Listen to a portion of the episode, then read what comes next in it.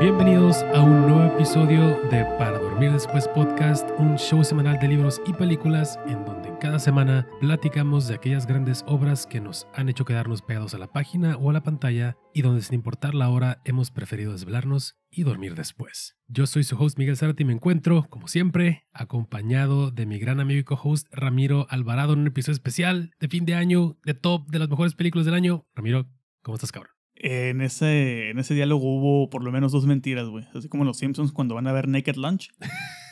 Este, no como siempre, pero, No como siempre. pero sí es el episodio especial. Exacto. Y pues estamos rayando, estamos en un sábado 30 de diciembre, aquí desde los headquarters en Playas de Tijuana, grabando para ustedes. Pues nuestro topcito, como ya es costumbre año con año, es el episodio donde sí o sí tenemos que estar de manera presencial. Puede haber no invitados. Lamentablemente el día de hoy, spoiler alert, no es tan atifer como si había estado en episodios anteriores. Porque Literalmente se fue al cerro agarrar señal. Exacto, se fue al cerro ya a pasar fríos y pues ya ven cómo es la gente rara a veces. Pero pues aquí estamos una vez más juntos, de nuevo juntos, para traerles lo que nosotros al momento de manera preliminar consideramos pues lo mejor del cine de 2023. Es correcto. En este caso, creo que los dos coincidimos en que no metimos películas del 2022 estrenadas en 2023. Sí es íntegramente estrenado en, o sea, de fecha de 2023 En alguna parte del mundo. en alguna parte del mundo. Porque pues ya sabemos que muchas de las películas que vamos a mencionar no han llegado legalmente. Eh, llegaron por otros medios, llegaron por los festivales de Morelia. Por los festivales de Morelia, por los festivales de Aguas con lo que presumes, por los festivales esos de las aguas turbias. Ese señor no entiende, ¿verdad? No entiende. Ya, yo, ya, yo ya- digo que es el engagement anual, güey. Sí, ya es, ya es que, güey, ya es entrada y ya es salida, la parte de- del año. Eh, este año yo tuve, yo tuve que ver con la primera sacudida, Ujú. pero ya la segunda yo ya no moví nada. Me imagino que tú has de haber despertado y dijiste, no mames, que hizo el Ramiro otra esta vez. Pero no, no fui yo. Ahora, ¿por qué chingados? Sí. Y fíjate que lo he mencionado antes, pero este ese cabrón cuando no se mete a hablar de temas de distribución y, y temas de, de echarle todo el, toda la culpa a, a las audiencias de por qué el cine mexicano y, el, y, las, y la gente no va al cine. Fuera de eso, la verdad es que me cae muy bien en los, en los podcasts y en programas que hace, pero hay que sacarse la cara de- del culo a veces y también sobre todo pues cuando vives en una ciudad en donde prácticamente pues llega lo que va a llegar al país, ahí va a estar. Entonces, más bien tú aguas con lo que presumes, cabrón. o checa tu privilegio. güey. Es correcto, güey, es correcto. Y también este, haciendo ahí mención, eh, saqué a mucha gente del Drive. Oh, Saqué un chingo de gente, este, saqué gente que no me acordaban que eran sus correos, que sí están autorizados y que tuve como que, "Eh, güey, este, me pasas tu correo nuevo para agregarte porque parece ser que agregué a alguien que, que pidió acceso y esta persona como que no le subió el agua al tinaco y dijo, ay, mira, encontré un drive con películas, le voy a mandar el correo o la liga a 20 mil personas Ah, y yo sorpresa, la liga no, no te da acceso si tú la abres. Yo te tengo que dar acceso Entonces manualmente. Tú empezaste a ver que llegaban requests. Llegaron requests así como medio raros de, de facturación punto algo. Ah, Y cabrón. dije, "Mm, ok, no. Cancelar, cancelar, cancelar. Identifiqué quién fue la última persona que había agregado. Dije, no, sí te es medio problemática. Problemática. Vámonos. La saqué a la chingada y me puse a depurar, depurar. Y ya cuando revisé la lista de quiénes dejé, fue de, ah, chinga, este correo no es de Caléxico. No, ¿de dónde está el de Caléxico? ¿Y dónde está el de Joaquín? ¿Y dónde está el de tal, tal, tal? Y ya me puse, oye, güey, este, ¿me pasas tu, tu correo nuevo? Es que hice depuración del drive. Simón. Pero sí, jovenazo, quiero que hagas los honores. Así es. Pues miren, hay veces en que en los últimos shows hemos optado por no hacerlo, pero al ser este el episodio de fin de año, voy a tratar de que me salga, porque soy conocido también porque a veces no me salen las cosas cuando tienen que salirme. Excelente. Pues se acaba de abrir Y Con- botó la. con todo y tapita, taparrosca, como se llame, al piso, una poderosísima Miller para acompañar este episodio. Que, que tengo que rescatar y señalar, güey. Estas madres ya me hacen daño a mí. Y esa cura por el Ya no estómago, sé, ya estoy viejo, ya, ya me pone bien pendejo. Eso que todavía no cumples 30. Ya sé. Pero, Pero- ya, ya estoy próximo a eso. Muy bien, pues, güey, entiendo que la dinámica va a ser similar a los años anteriores. Mm. Traemos en teoría cinco películas, las cuales representaron pues lo que más nos gustó en el año. He visto por ahí algunas, algunas listas en Twitter que dicen, esto es subjetivo. Claro, Claro que es subjetivo, animal. O sea, gracias por, por dejarlo claro. Obviamente es subjetivo tu lista, pues, o sea, tú la, Gracias, la- capitán o capitana, obvio. la elegiste eh, en función de, de gustos y preferencias. Obviamente es subjetivo, entonces no lo voy a decir aquí, pero pues obviamente vamos a dar de lo que más nos gustó, fuera de lo que creamos que es lo que la, el gran, este, digamos, el grueso del público piensa que es lo mejor, ¿no? Entonces, De hecho, eh, mira, traigo aquí también, como no está Alejandra, anda viendo Oxila en este momento. es todo. eh, voy a abrir su lista y también voy a mencionar sus, su, así como vayamos, voy a ir mencionando su top 5. Ya ella sabrá cómo lo defiende después en otro episodio, pero yo hago la función de ser el, el- el portavoz. Ok. Eh, también otra cosa, eh, inicialmente te iba a decir que la dinámica más que tops fuera una lista de recomendaciones, pero chinga su madre, güey. Cinco películas se me hacen bien, así que arráncate con tu número 5 o tus números 5, porque sospecho que aplicaste un Ramiro, algo que yo ya no aplico desde que se quejaron de mí. Sí. Esta vez la verdad es que, fíjate, curiosamente, para mí fue un año un poco raro en cuestión de, de ver cine, porque realmente no vi mucho cine eh, reciente o del año, pero sí muchas películas de, de otros años, ¿no? Y, y cine clásico y sobre todo pues de mediados del, del siglo pasado. Sin embargo, pues ah, ya las últimas fechas me puse un poquito las pilas y mi número 5, curiosamente sí, como mencionas, es, es un empate. Ahora sí yo traigo el empate, así que vamos abriendo con el pie izquierdo. La ventaja es que como eres tú, güey, van a decir, ah, Miguel no hay pedo. Es es, que- lo, es lo que, es lo que van a decir. No lo había hecho antes. Pero mi número o mi número 5 son Oppenheimer de Christopher Nolan y Godzilla Minus One de Akashi Yamazaki. Uf, uf, con Godzilla, güey. Eh, pues qué decir de estas dos, este, de estas dos películas. Primero que todo, pues Oppenheimer, ¿no? Porque fue la primera que estrenó. Quizás este valdría la pena iniciar con ella. Es, yo creo sin duda, em, uno de los mejores momentos que tuve en una sala de cine este año. Eh, Lamentablemente no pudimos verla en IMAX. Apenas nos están poniendo una sala IMAX ahorita que en Tijuana. Y de hecho sí- sospecho que esa sala IMAX, güey, es la Macro XD o la sala 1 de, de Plaza Río, Ajá. que si lo ponemos en perspectiva del tamaño de una sala IMAX en Ciudad de México a lo que es la sala 1 de Cinépolis de Plaza Río, es lo mismo. Chance Ok. nomás van a cambiar el proyector, pero va a ser el mismo tamaño de pantalla. Pero bueno, se agradece que ya por fin Tijuana se está modernizando, entre comillas. Por fin, cabrón. Entonces, la verdad, me la pasé muy bien con Oppenheimer. No sabía realmente qué, qué esperar. Digo, ha sido una de las películas más laureadas de, de este año. Y yo creo que con mucha razón. Creo que sí es Christopher Nolan ya en el, en el tope de su juego. Ya lo habíamos visto, por ejemplo, para mí Dunkirk se me hacía una pieza eh, eh, excepcional en su cine, como que muy todo al punto en temas técnicos, en tema de historia, sus mames estos de jugar con el tiempo, lo había hecho de una manera excepcional. Tenet, no la he visto y sigo sin ver Tenet. No lo haga, la neta, no lo haga. Tiene, tiene sus momentos visuales buenos, pero si algo nos dejó en claro Tenet es que Christopher Nolan para dirigir algo que sea de James Bond o, o similares, no. Visualmente posiblemente sí, pero no. Y bueno, regresando ya, ya a Oppenheimer como, como tal en regla, me, me encantó. O sea, es una película mucho más larga que, que Dunkirk, por ejemplo. Eh, y sin embargo, yo siento que no le sobra prácticamente nada. Me, me gusta la puesta en escena, las actuaciones son fabulosas. Eh, estuvo por ahí con todo el mame del Barbenheimer y a mí la verdad es que Oppenheimer me gustó muchísimo más. Digo, no es noticia. Eh, Cillian Murphy, siento que... Van a decir que porque somos hombres no nos gustó este Barbie. Seguramente, no hay pedo. Sí me gustó, de hecho, a mí, este, pero no tanto como Oppenheimer. Cillian Murphy lo hace increíble. Killian Murphy lo hace increíble y tiene un cast impresionante y todos ahí tienen como una razón de, de estar. Los que están un segundo dicen una línea, los que cargan con la película tiene escenas de sexo que también tuvieron por ahí su mame de que si tiene sentido o no, ya saben. A mí la que más me gustó fue la de la silla eh, durante Es- el interrogatorio. Está perrísima. Y de hecho fue parte de la que dijeron, pero eso qué, o sea, ¿por qué tenían que ponerle? Como que. Como que ya sabemos que no te vas a ver escenas de sexo, vete a ver cositas de Marvel, vete a ver monitos. Ve- Vete a ver de Marvels. Eh, entonces, Oppenheimer es, es la primera de mis top 5 y la segunda es Godzilla Minus One, que, pff, o sea, si hablamos de experiencias, Nomás sin soplarle el micrófono, cabrón, por favor. si, si hablamos de experiencias este, chingonas, maravillosas, en el cine. Godzilla Minus One tiene que ser una de ellas. Por fin, después de prácticamente siete años desde que tuvimos la última película de Godzilla con Toho Studios, que fue Shin Godzilla. em, Del grandísimo Hideaki Diosito Santo Anu. exacto, el señor Ano.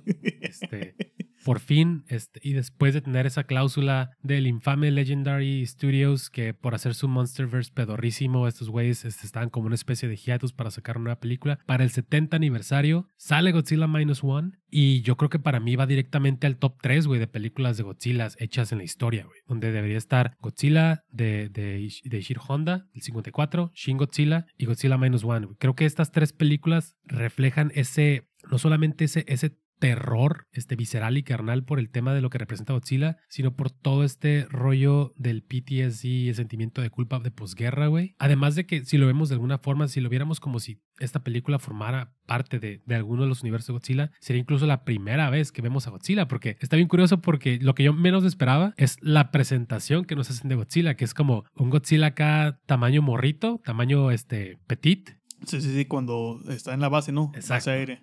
Que es antes de convertirse en, en esta e- efigie larger than life que después sería Godzilla para Japón, que era una especie de criatura que solamente para los nativos de una isla en Japón Simón. era como una especie del coco, güey, reptil Y lo gigante. convierten en el dios, o sea, en un dios de destrucción, un dios de muerte. Que no mames, el aliento atómico, güey. Puta, o sea, en Shin Godzilla lo habían hecho verguísima. Sí. Pero Shin Godzilla era muy. Es, es que justamente creo que la gracia de los Godzillas es quién está detrás de, la cámara, ¿no? Bueno, en este caso, quién lleva la batuta de la dirección, porque Shin Godzilla se parece mucho, por motivos obvios, a Shin Kamen Rider, a, a Claro. este. Shin Ultraman. Shin Ultraman, ¿por qué? Porque es el mismo director y son como estos estilos más cómicos, más, más movidones, serios Exacto. pero cómicos, con mucha cámara pegada al pecho, así de apuntando de- del pecho hacia la cara. Claro. Este, muy, muy excéntrico, muy, muy digno de... de- Sí, no, no podían ser más diferentes y sin Sí. embargo son increíbles. Mientras que Godzilla Minus One, un Godzilla, ah, este... Es, es, es totalmente 2%, seria la 2%, película. 2% de, de tu público van a, van a reírse eso. con ese chiste, güey. Sí, este, o menos. Eh, Minus one. Minus sí. One. Y lo que me gustó de Godzilla Minus One, porque sí la tengo en mi top, todavía no, todavía no digo en qué, en qué lugar, yo creo que en el 3 posiblemente. Muy bien. Es que, güey, qué gozada ver una película de Godzilla que sí sea Godzilla. Que sí emocione. Yo, está, yo llego momentos en, en, eh, a lo largo de la película que se pasa rapidísimo. Donde sentía escalofrío, sentía así como que ay, eh, emoción, güey. Hubo momentos donde me dieron ganas de llorar, pero de la emoción del nivel de lo que estábamos viendo, porque para haber costado lo que costó viniendo de Japón, o sea, sabemos que Japón no tiene muy buenos presupuestos a nivel económico, pero hacen magia con lo que, con lo que tienen y los efectos especiales, puedes decir en algún momento. En "Eh", algunos momentos. en algunos momentos como que está medio piterón, pero pones todo en perspectiva y dices, güey, es que no se le puede, se está, está dándonos muchísimo más de lo que podría habernos dado con el presupuesto y todo el rollo que normalmente maneja Japón. Que yo, yo veo ese tráiler de Godzilla X Kong y digo, Está ¿qué es esta culero. mierda, güey? No puede ser. Tuvieron que venir, neta, los japoneses y decirles, Godzilla es nuestro, perros, y así se hace, Se- parece una previsualización más que ya el producto renderizado, la de, la de, de los Caca, gringos. cagada, güey. Pero sí, por ejemplo, algo que me encantó es, sigue manteniendo la regla, no, la, la regla no escrita de los kaijus, de tiene que ser un diseño donde podría caber una persona como antaño, que eran una botarga, que de hecho Guillermo del Toro lo menciona para Pacific Rim, sus diseños querían que fueran algo que pudiera una persona dentro. En el caso de Shin Godzilla, pues no cabía tanto ahí, pero este Godzilla regresa a eso justamente. El aliento atómico, toda la No secuencia está chingoncísima cuando está destruyendo Tokio. Uy, uy, uy, me- me- me- ahorita que dices que está haciendo Tokio, porque es un pinche Godzilla envergado, güey, que está en sí. Ginza. Hay un momento, no, creo que nunca habíamos visto algo así, porque era Godzilla. Sí, en, en el Godzilla original sí lo veíamos un poco, pero cuando Godzilla destruía edificios, eh, era por el- su aliento atómico o porque iba pasando. Mi mamá, aquí ya lo vemos tal cual agarrar y para aventarse un pinche edificio así por sus huevotes, güey. Sí. Pero ¿sabes qué me gusta más, güey? Que juegan mucho con el pedo de lo que representa Godzilla y la forma como de, de hacer sentir terror, pero también decir, ahí viene este verga, güey. Sí. Ese pedo de que haya, de que haya peces muertos, güey, Sí, cuando se va a aparecer Godzilla. Esa secuencia en el mar cuando los va persiguiendo, güey, con Está su... muy perro. Con el buque ese para tronar este... Bo- minas marinas. No, no, no, está, está increíble. Y, y quiero aquí quiero- me gustaría que le diéramos un poquito este de... Digo, no, no sé cómo lo vamos a abordar. O sea, si una tuya sale primero, ya nos damos directo. Sí. Y si una mía sale primero, lo hablamos Pues para... va- vamos igual de- del 5 hacia atrás, pero por ejemplo ahorita ya mencioné posiblemente es mi 3, todavía no defino bien, pero Ok, va. Güey, por fin creo que lo logran de una manera eh, genial y que neta hace que, que te importe la dinámica de los humanos, güey. Es esta película, y otra vez volviendo un poquito con Shin Godzilla, digo, es, es- es que es casi, eh, es normal que los comparemos, era la última película de Toho. Este, cuando Toho era más una especie de sátira crítica social al sistema burocrático japonés y todo lo que implicaba un desastre de esta magnitud, aquí tenemos un drama hecho y derecho, güey. Y, y por fin los, los personajes principales que lo hacen muy bien. Tenemos a Rizuki Kaki como Koichi Shikishima y Minami Hamabe como Noriko Oishi, que son esta, esta pareja que, es- que al final termina viviendo juntos por, por azares del destino. Digo, hay que recordar que Japón venía tal cual, literal, bien- siendo este, aplastada por la Segunda Guerra Mundial. De hecho, recién empinados. recién empinados, se está reconstruyendo Japón y ellos se encuentran porque ella está robando alimento para poderle dar de comer a una niña que ella le encargan los papás de la niña antes de morir.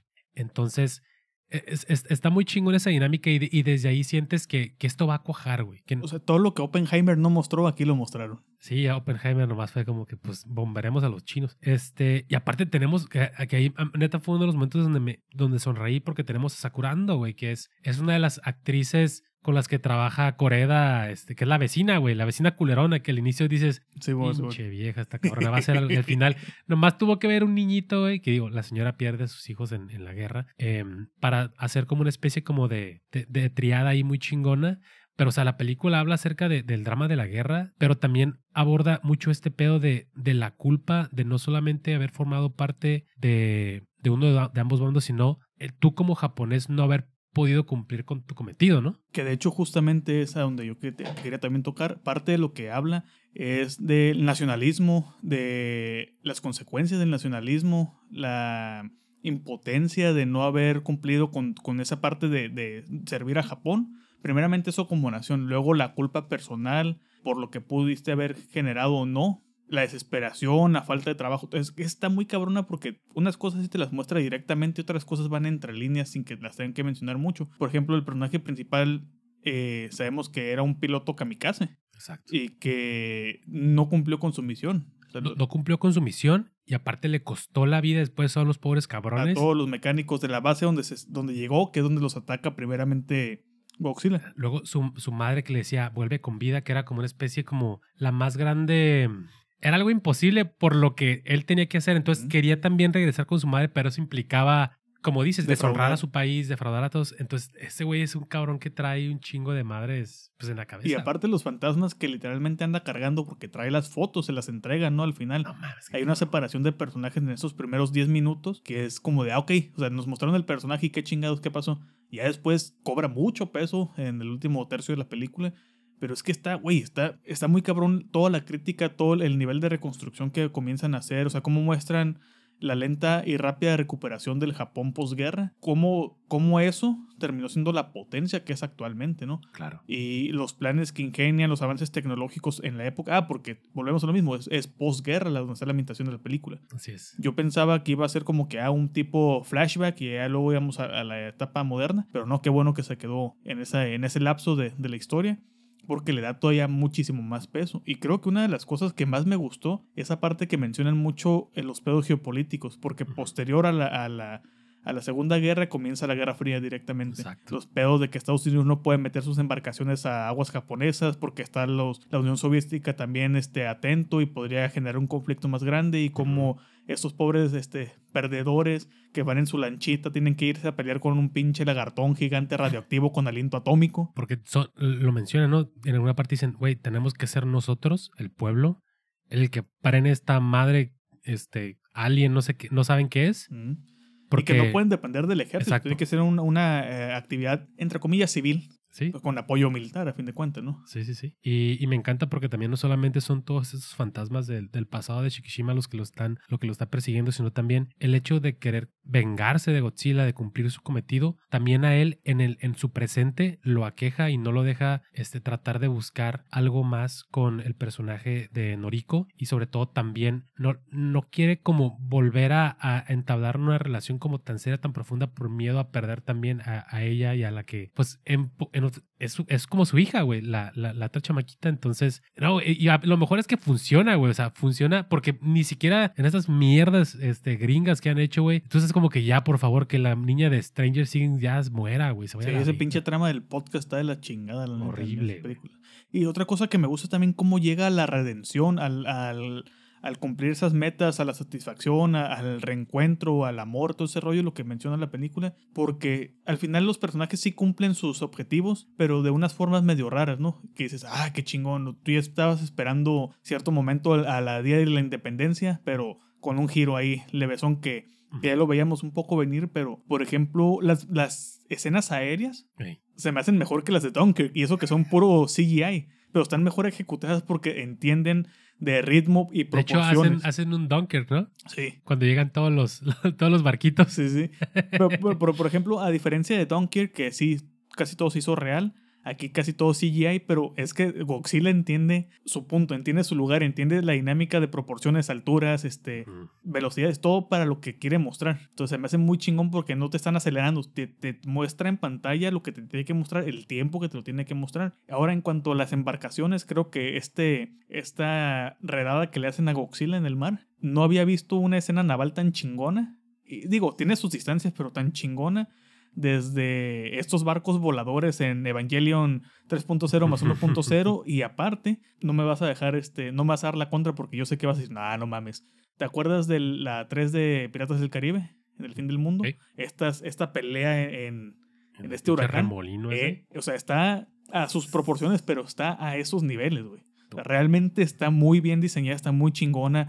El nivel de, de ingenio y de juego y de vamos a darle porque es la única oportunidad que tenemos y si no funciona, solucionamos. Hombres que solucionan, Hombres que resuelven. hombres que resuelven. Este, pero está, está, está muy chingona, güey. Yo no le pongo ninguna pega a Godzilla, güey. Muy chingón. O sea, yo he escuchado de gente que en el cine no se sentían así de. con esas sensaciones de, de- del cine poniéndote los pelos de punta desde Mad Max. He escuchado algunas cosas, güey. Sí. Que es algo similar, güey. Es como decir, no mames, güey, ¿qué se está pasando? Y yo creo, güey, que esta era hasta cierto punto. Y ah, me- da, me da mucha alegría porque creo que esto es como lo que en el 54 Honda hubiera como tratado de, de ver, ¿sabes? Como que esto algún día se pudiera. Vamos a llegar a esto quizás. Ahorita tenemos que Y hacerlo. llegó así. con creces. Y ahorita es como que no mames, seten- o sea, el 70 aniversario de Godzilla neta no puede haber sido mejor. Entonces, para el momento en que va a salir este episodio, eh, Godzilla Minus One va a estar en su semana de corrida ya comercial. Hoy jueves, este, digo, hoy sábado, hace tres días, dos días que, que salió, digamos, de Porque manera... estamos grabando el 30. Ajá.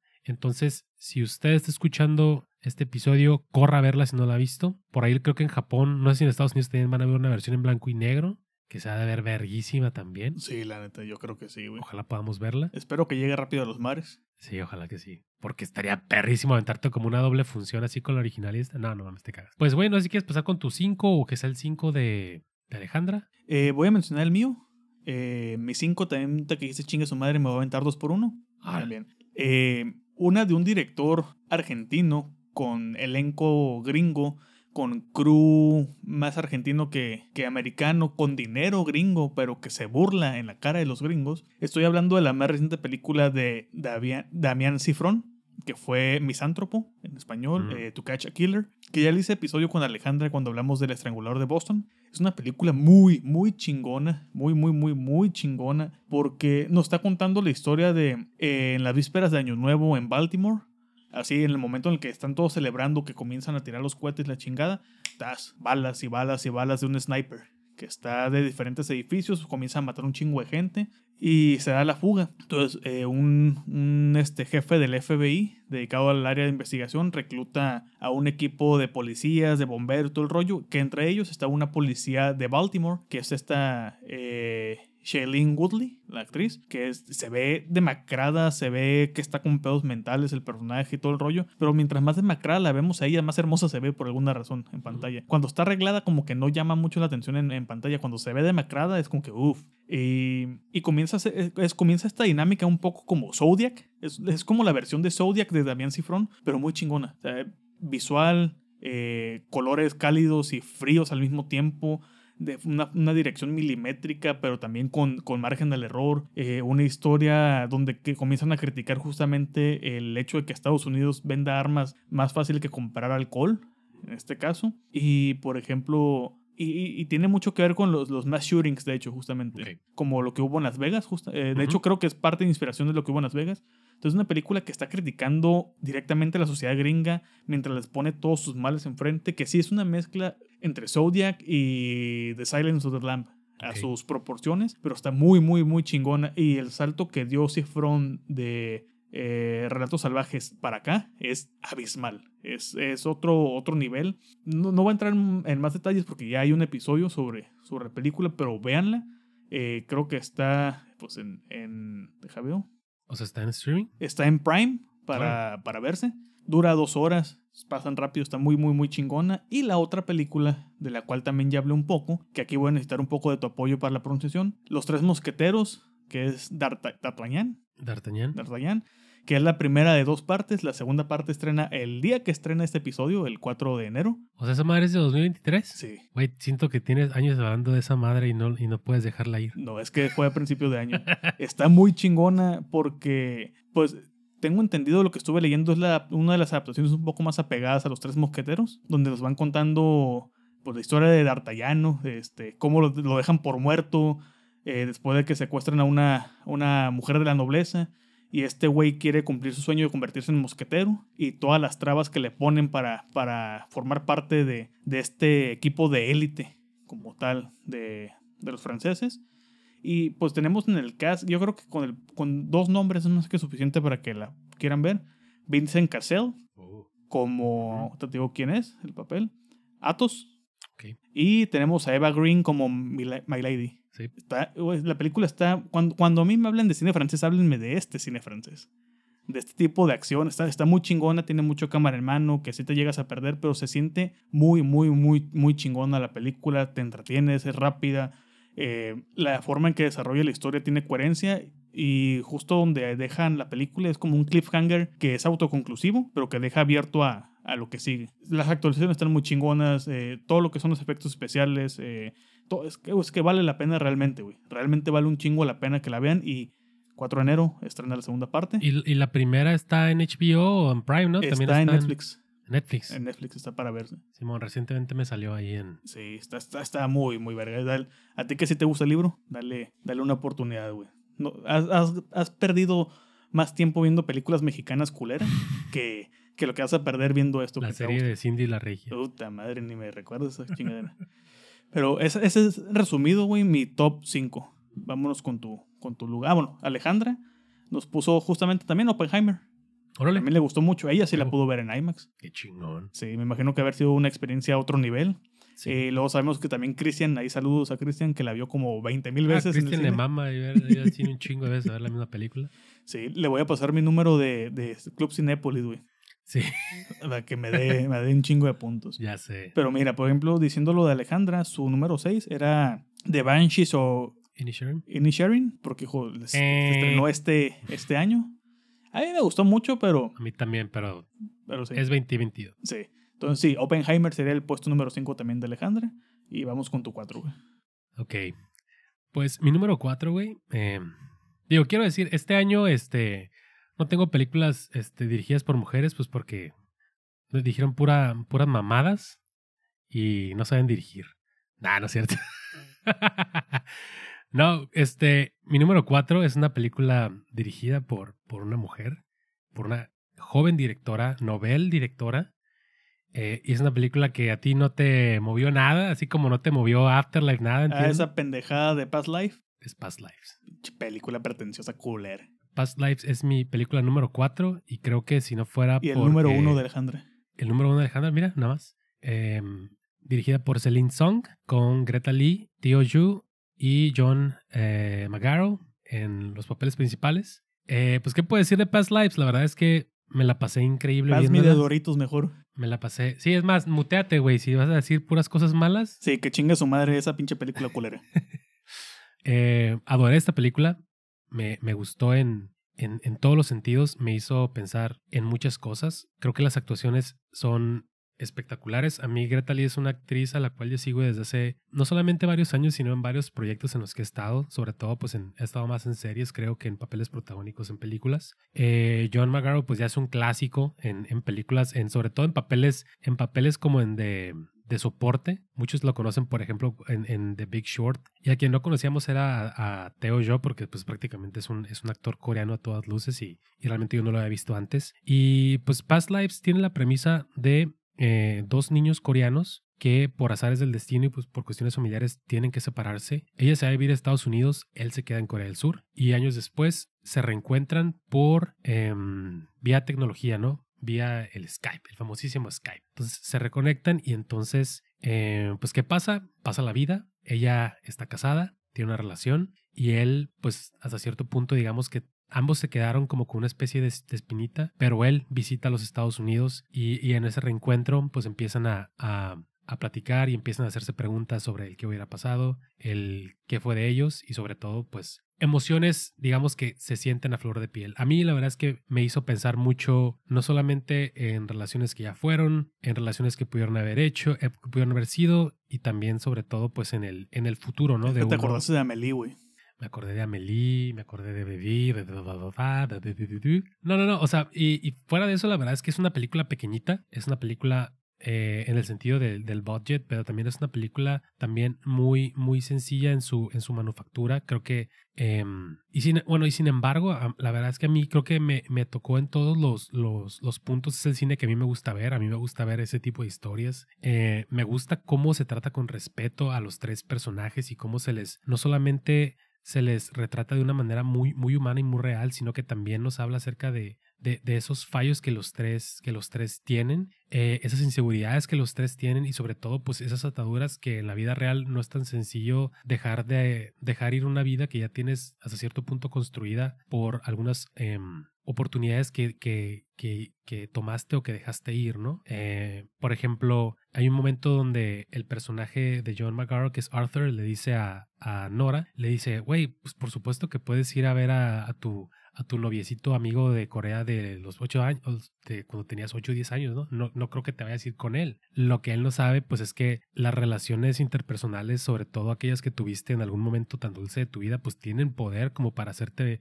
sentir cosas y moverte el tapete y replantearte muchas cuestiones, sobre todo si en tu vida ya tienes como tan automatizada muchas cosas y has presentado muchas cosas eh, en tu pareja, ¿no? Tengo otra película en mi top que habla un poquito acerca de esto y que creo que es mucho mejor porque es, es ya hablamos de un maestro, ¿no? Aquí estamos hablando de una cineasta novel. Yo, yo la verdad es que, por ejemplo, si la comparáramos con, con la otra, otra película del año pasado dirigida también por una cineasta novel, que es la otra favorita, Ramiro Otra Afterson. pinche mierda de película también. películas pretenciosas, culeras y vacías que nomás tienen la pura estética para decir, es que está profunda la... Eh, mamadas. Sí, usted no sabe nada. No sabe nada de la vida usted. Este, por ejemplo, yo me quedo mucho con Past Lives. Y pues es eso, güey. Yo creo que ya, véanla. No sé, creo que todavía no está en streaming porque ni siquiera se ha estrenado en, en, en cines comerciales acá. Pero háganle caso a este puñetas, ¿cómo se llama? Eh, Al tío de Twitter. ah, híjole, se me olvidó. Tal vez es bueno que se nos olvide. Sí. El puñetón este que no, es que la gente no va al cine. Sí van, pendejos, sí van. Que no la estrenen con buenos horarios y en buenas salas y en todo el país eso es, eso es otro pedo. Entonces, pues digo, para que ya te pases a tu, a tu siguiente película, porque no, no, no suma nada a que, a, que, a que estés nomás tirándole mierda. ¿Dejo comentario, Ale? O... No, nomás dejó su top. Ah, bueno, pues ahí está. Dos contra uno. ¿Cuál sería tu número cuatro, hijo? Sí podía saberse. El retorno del sagrado señor, David Fincher. No mames. Pinche película pretenciosa y culera, güey. Nah, mames, estoy en vergas. The Killer de David Fincher. Una adaptación del cómic del mismo nombre, que es el retorno a David Fincher y que... eh, Por decir, algún- pretenciosas, mank. Eh, Man, man, que esa es pretenciosa para que veas. Y culera, güey. Eso sí, no, no, no hay perdón de Dios, güey. Fincher reniega de su Alien, Alien 3, pero yo reniego de Mank. Este. Eh, The Killer eh, fue una película que también dividió un poco en el sentido o la odiaron o les gustó. Mm. Y el de les gustó va desde me gustó a me encantó. Yo estoy en el me mamó. Sí, como man. no puede ser de otra forma. Y es que vemos a Fincher, siento, siento que es una especie de um, Eastern Promises, Mm. pero de Fincher, un- de un Fincher ya que dijo, ya di lo que tenía que dar en el sentido de, de pretensiones, de demostrar lo que puedo dar y todo el rollo. Dijo, ahorita ya voy a divertirme, voy a jugar, voy a hacer todos mis vicios, pero de una forma en la que ya siento que me estoy divirtiendo y, y, y es su Eastern Promises. Eso, Eh, eso es cierto lo que dices, no lo había pensado, güey. Sí se siente como un Fincher que dice, yo ya en mi filmografía ya, ya, les, ya les dije de que soy capaz de ser, güey. Ahorita quiero pasármela bien, y, quiero contar y esta ahorita historia. es, les estoy mostrando lo que puedo hacer ya divirtiéndome. Ajá, O sea, no, no que no se haya divertido en otras películas, pero traía un peso encima del director de, del director de tal cual, del director de esto. Y ahorita como dice, pues ya, ya, ya no, ya no le debo a las, a las grandes productoras, ya estoy con Netflix, aquí tengo mi contrato renovado por otros cuatro Que años. pinche Netflix, güey. Neta, hijo de tu puta madre, güey. Dale feria, güey, para pinche Mindhunter, güey. Sí, Season 3, sí. ya, güey. Esa es lo que iba justamente. eh, creo que su, tuvo dos, dos cosas malas consecutivas. Una, que le cancelaran el proyecto y dos, Mank. Y Es luego- que le escribió su papá, güey. Tenía que hacerlo. Y luego regresa por la puerta grande, aunque en el streaming, con The Killer. Que tuvo muy mala distribución, de hecho, de las películas que han sido de Netflix, tuvo pésima distribución. Cosa rara, siendo David Fincher, güey. Pero es una película ágil, eh, cínica, milimétrica, cómica. Es prácticamente la adaptación de Hitman que, que no se ha logrado hacer al cine. O sea, que sí han hecho dos adaptaciones de Hitman, pero bien culeras. Y de David Fincher dijo, chingue su madre, voy a agarrar este cómic y voy a agarrar Hitman y voy a poner a Michael Fassbender y chinguen a su madre. A la verga. Y qué joya de película es. No, no le sobra un solo minuto. Eh, momentos donde tú dices, esto es, esto es práctico, es puro CGI. Y, y David Fincher es el maestro del CGI, de los efectos ocultos, justamente. Eh, por ejemplo, la escena de la moto cuando va y tira el, el rifle al, al camión de basura, que vemos, su- vemos el casco y hacia, la- hacia adentro es puro CGI. Es, Eh, es puro CGI y es como de, güey, esta película tiene que entrar al Criterion Collection o a Vinegar Syndrome, donde quieran, pero denle un release en físico. para tener para todo ese tenerlo, pedo de... Porque, güey, Estar ahí en vergas el, el making of full completo de, de todo eso. es que es- la- la- Porque han sacado videos. Sí. de co- o, o ha habido varios ahí de VFX que han trabajado que dijeron, ah, esto lo hicimos así, así. Simón. Pero un trabajo así detrás de cámaras verguísimas. Y el hecho de que aun cuando ya viste cómo lo hicieron, que le notas lo artificial y lo sigas viendo otra vez en, la- en la película y le encuentres el que se ve todavía más real, aunque tenga esa sensación de, de digital, es como de, güey, está muy cabrón de hacer. Y con los presupuestos que da Netflix es todavía más cabrón. Señal Sí. de que es un maestro en su oficio. Sí, porque hasta eso, o sea, ti- tiene algo que, la, la, o sea, la película con todo y como dices, los presupuestos que da Netflix, Si tiene no, al- vean Rebel Moon de Zack Snyder, güey, que le dieron como el triple el presupuesto de, de Killer y puto asco, quería, güey. Sí, sí se siente más baratona, güey, en, algunos, en, algunas, en algunas cuestiones. Pero como dices, eso pasa a un, a un, a un papel secundario porque todo el, la maestría que tiene David Fincher para poner en puesta en escena eh, lo que está queriendo contar habla por sí sola. Y sobre todo, o sea, lo, lo que dices, yo cuando estaba viendo estos videos de que dijeron, porque obviamente tú sabiendo toda la historia que tiene David Fincher, el caso de Zodiac, ¿no? De cómo creaba este, este aspecto de profundidad en las calles que no, No, y luego existían. que es alguien que, que vino a trabajar en las películas de Star Wars como efectos especiales. Sí, o sea, David Fincher viene de, de esa área. Eh, lo más cabrón es cuando te dicen eso también fue CGI, pero en algo como tan, tan mundano, algo tan que por cuestiones de X o Y no estaba ahí y que hicieron que pareciera ahí. Eso es lo que tú, digamos que si te pusiera cuatro, cuatro imágenes de cuál, cuál es CGI y cuál no, quizás sería hasta la última opción que tú pensarías. Entonces, eso está muy cabrón, güey. ¿Sabes qué fue lo que a mí dije? Ah, esto le baja una madre, güey. Esa secuencia con, con Tilda, güey. Ah, mi... Sí, está un poco tediosa, la neta. Sí, ah. Está- sí, es, es la parte de bajón, la neta. Pero qué pinche inicio más verga, ah, güey. Sí, sí. Muy perro. Eh, me encanta porque lo- es la contradicción de que lo vemos el güey. No soy el mejor, pero soy disciplinado. Este, siempre apegarte a, a tu plan. Siempre, siempre, siempre apegarte al plan. Ser chingón. Fijar la meta donde pongo el ojo, pongo la bala. Y a la mera hora chingó a su madre la bala y se hace un el, desmadre. el comentario que nos hizo el amigo de, de Rubén, un saludo Rubén. Sí. Que fue de, este güey mamándose la verga 20 minutos y falla. Es como que... Y es que es parte del, del, del punchline, es Ajá, el es como chiste. que, güey, es el chiste, güey. Sí. Y un saludo también a Chris, que también le mamó Le y mamó. estuvo como dos semanas Sobre ahí todo la pelea con el pinche mamado. Ese comentario me dio mucha risa. Deberíamos de prohibir la creatina. Muy buena pelea Sí. con el mamado ahí. Siempre La- tiene que haber un mamado ahí. Me... Creo que podía hasta, hasta por momentos darle clases a los stunts de, de John Wick por momentos. La digo, neta, sí. digo, obviamente John, John Wick Wick, son- e- es más, más físico. Este güey, digamos que e- está más centrado en, en un cabrón francotirador con Sí, experiencia. Tirador selecto. Pero por momentos sí decías, ay, cabrón, o sea, sí, Sí, se pone ya al nivel. Cuando dan la justificación de eh, yo antes trataba de pasar desapercibido, pero en este mundo no se puede, entonces bajo traigo mi perfil de un turista alemán que nadie los quiere. No mames, ándale, ¿cuántos nombres trae este perro? Sí, y pues ¿dónde la pueden ver? Netflix, obviamente. O eh, pues en sus mares, ya saben, pero Netflix está. La película, háganse el favor y véanla, la neta. Si los defraudó Mank, como a todos, esta sí la van a amar. Y si no la aman de perdida, se van a entretener. A Mank nada más les gustó, yo creo, a los familiares de, de Mankiewicz que, que viven, güey. Y sí, y por ejemplo, la 4 de Alejandra es Asteroid City, Órale. de Wes Anderson. Que Wes Anderson sacó como 10 películas este año, 10 cortos. ¿no? Sacó este Asteroid City y creo que fueron cinco cortometrajes en, en mediometrajes No vi en ni uno. Netflix. Yo sigo sin verlos. Este, y Asteroid City me gustó, City, pero- eh. Pero no la pondré en mi top, pero me gustó. Está disfrutable. Por ejemplo, yo nunca entendí el mame del Alien, que todo desmamó. Yo tampoco, pero se me hizo chistoso. Me gusta ver a Jason Schwartzman en películas. Eso, Eso es algo que, que puedo decir. Que de hecho, estuvo bien raro porque sacaron un Criterion Closet en Instagram y no está en YouTube. Y es como que, What? ¿qué está pasando? ¿Cuál fue tu cuatro, güey? Mi cuatro fue. Ah, sí, esta chingadera. Vete con tu tres, güey. A ver si de esa sí me acuerdo. Pues mira, así como mi lugar número 5 fue un empate y fue un empate bastante como ad hoc ahí en temas de, de guerra y posguerra, Segunda Guerra Mundial. Mi número 3 también es un empate y que también una de las dos películas pudiera haber sido un triple empate con el número 5 porque también tiene temas de guerra. Pero en este, este doble empate es que son dos de los cineastas más grandes e importantes de la historia llegando a su ocaso y es Killers of the Flower Moon de Martin Scorsese y El niño y la garza de Hayao Miyazaki. O como dirían en Sinaloa, el plebe y el guajolote. El plebe y el guajolote. Sí, este, o sea, son dos, son dos películas que, que amé, que me encantaron por razones completamente distintas. The Killers of the Flower Moon ya hicimos un episodio, entonces no voy a ahondar tanto en ella.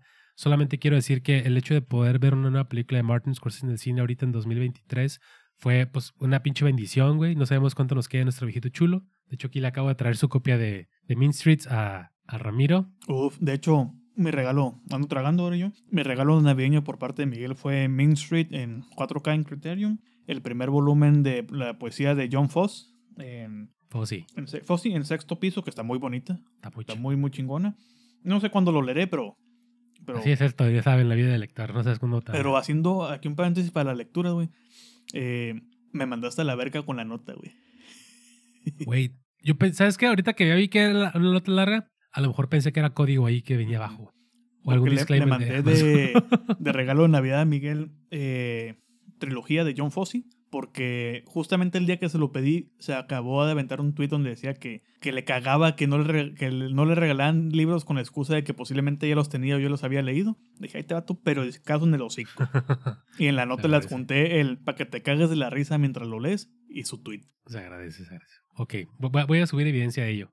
Eh, y curiosamente, o sea, eh, Mean Streets, que es la primera colaboración entre Scorsese y, De Niro, y Killers of the Flower Moon, que es pues la más reciente colaboración entre ellos dos, pero por primera vez en pantalla compartiendo co- también con Leonardo DiCaprio, que fue el otro gran colaborador ya del siglo, del siglo XXI de, Scorsese. Entonces, gran película. A mí ya me urge que, que, salga en, en formato físico. Espero que así como Netflix saca Criterion, espero que con Apple también. sí. Excepto esa mierda de Napoleón. Esa espero que la entierren y la enlaten y la, lo que sea. Una porquería. Eh, lo único que no le creo a Killers of the Flower Moon es a DiCaprio enamorado de alguien de su edad. Es lo único que no le creo. Todo lo demás te lo compro, pero eso es lo más inverosímil de la película.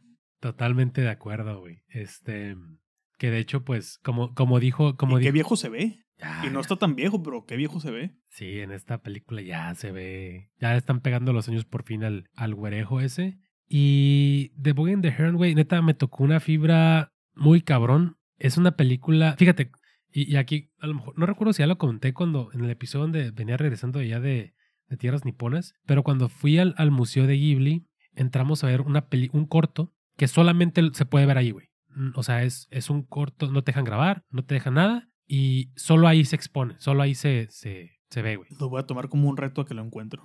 Ok. Este. Y ese corto habla acerca de un niño que en uno de sus, de sus, de sus viajes en una periferia se encuentra con dos personajes fantásticos, dos, esos- dos de estos animales de fábula que le dan como una especie como de, de semilla, como un- una especie como de, de, de astro que está dentro de la tierra. Y ese niño, para no hacer larga, digamos que tiene la, la capacidad de crear mundos, güey. Entonces está muy cabrón cuando lo, lo empiezas a razonar porque es, es como una especie de, de- del Miyazaki que puede crear historias y que puede crear universos, güey. En el que nosotros, pues cuando estamos viendo sus películas nos metemos, güey, ¿no? Y... A la verga, se me está, quedando la voz, güey. Y The Boy and the Heron, güey, es como él diciendo, güey, alguien más tiene que ya crear estos mundos, ¿sabes? Pues de hecho, parte de lo que leí es que es, tan- es el pedo de que está peleado con su hijo, de- en el, como reclamándole el hecho de que él quiso meter la animación en 3D y que no pudo, le quedó grande la yegua. Este, no quiso continuar y es como la decepción de Miyazaki con su hijo de por eso la película se siente a propósito tan conocida, tan cercana a todo lo que ha hecho Miyazaki anteriormente, reciclando algunos diseños de forma eh, intencional, como Mm. es que esto lo estoy volviendo a hacer, tiene que volver a ser familiar, tiene que vol- volver a ser de esta forma porque este güey no pudo. Y creo que, creo, que- creo que eso queda plasmado en la relación de, de este viejito con sus piezas de, con lo que hace sus torres y el niño como tal. Y, Ay, jole. y también Yo me, tengo una lectura completamente diferente, güey. Ah, bueno, después de lo que, Mm. lo que leí como tal, ya en cuestiones de lecturas de lo que yo pude haber visto o no, realmente en- ya era noche. me estaba durmiendo con la película. Me gustó, pero me estaba, estaba cansado, pero me gustó más la sensación de dejarme ir con la película, de- del viaje que supuso. Eh, y sí, justamente eso de, de- de tener que estar creando mundos para alguien más. Y como la persona que crea el mundo no lo disfruta, lo tienen que disfrutar los demás o tienen que vivirlo los demás. Y como estos mundos se van corrompiendo con los periquitos, justamente. Me cagué de la risa con los periquitos. Los pericos cuando ya, ya salen nomás a cagar al mundo real, güey. Sí. Sí, o sea, este, creo que es la una de las películas más complejas, güey, de, de, de, de Miyazaki. Digo, o sea, este güey no es el único director de, de, de Ghibli, está eh, Takahata, ¿no? El director de La tumba de las luciérnagas y, y, y un chingo de películas más. Eh, pero sí, o sea, a mí eh, me gustó mucho este pedo de jugar con las realidades alternas. El, otra, otra película que viene como todo ese fantasma de la guerra, ¿no? El periodo entre guerras, la pérdida de la madre, em, el, el, el, el tener que como adecuarte a... es- Eso sí es muy, muy característico, ¿no? El, el de un niño que tiene que adecuarse a una nueva, a una nueva realidad en una casa donde no conoce a nadie, en una escuela nueva. Y cosas raras de las costumbres japonesas de la época, que si se moría tu esposa, te casas con te la casabas hermana. con la, con la hermana. Sí, güey, o sea, también eso está, eso está muy cabrón. Eh, y ya cuando le mete todo este rollo, este toque místico, mágico, está muy chingón el pedo de, de la garza y cómo es este cabrón narizón, güey, bien botanón, el pedo de los castillos, pero, o sea, lo, con lo que yo me quedo es eso, güey, el, el tío, el tío abuelo, eh, es una especie de, de Miyazaki diciendo, güey, yo no voy a estar aquí para siempre, güey. Alguien tiene que, alguien tiene que seguirse haciendo cargo de, de crear esos universos, güey, para todos, güey. Alguien tiene que este, tomar esa batuta, güey. Al- al- alguien más tiene ahora que ser esa persona cuando yo no esté, güey. Y puede ser Goro, o no puede ser él, o, va- o van a tener que ser otros. En la película, pues el niño decide que, pues, que él no iba a ser, güey, que regresa, y regresa a su mundo para estar con su familia. Me, me encantó es, este toque muy jovial de, que digo, hay, cosas que, que, que está como más para pensarle y otras, como por ejemplo, cuando sale la niña dices, esta es su mamá, güey. Y, y sí era, es como que, pues, sí, güey, lógico iba a ser su mamá, güey.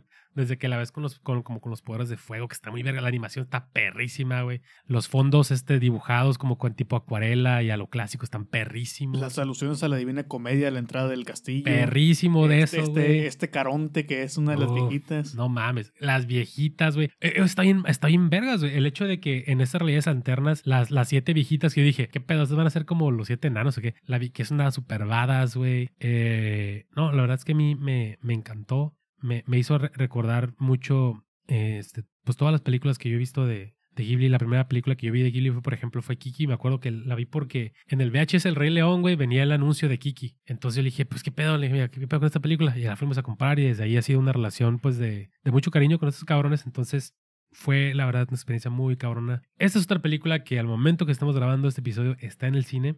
Neta, recomiendo que la vayan a ¿Y ver. va a seguir en el cine para cuando eso estrene? Sí, la está Porque yendo le está muy yendo bien. bastante. A las dos, güey, lo, lo cual me da Sí. mucho gusto. Godzilla ha estado en trending topic, güey. Sí, eso fue lo más raro. Está verguísima. Yo con, con la película, eh, la califiqué, digamos, un tanto no, no alto, pero creo que es la suma de factores de que andaba cansado en el cine, la gente, la chingada.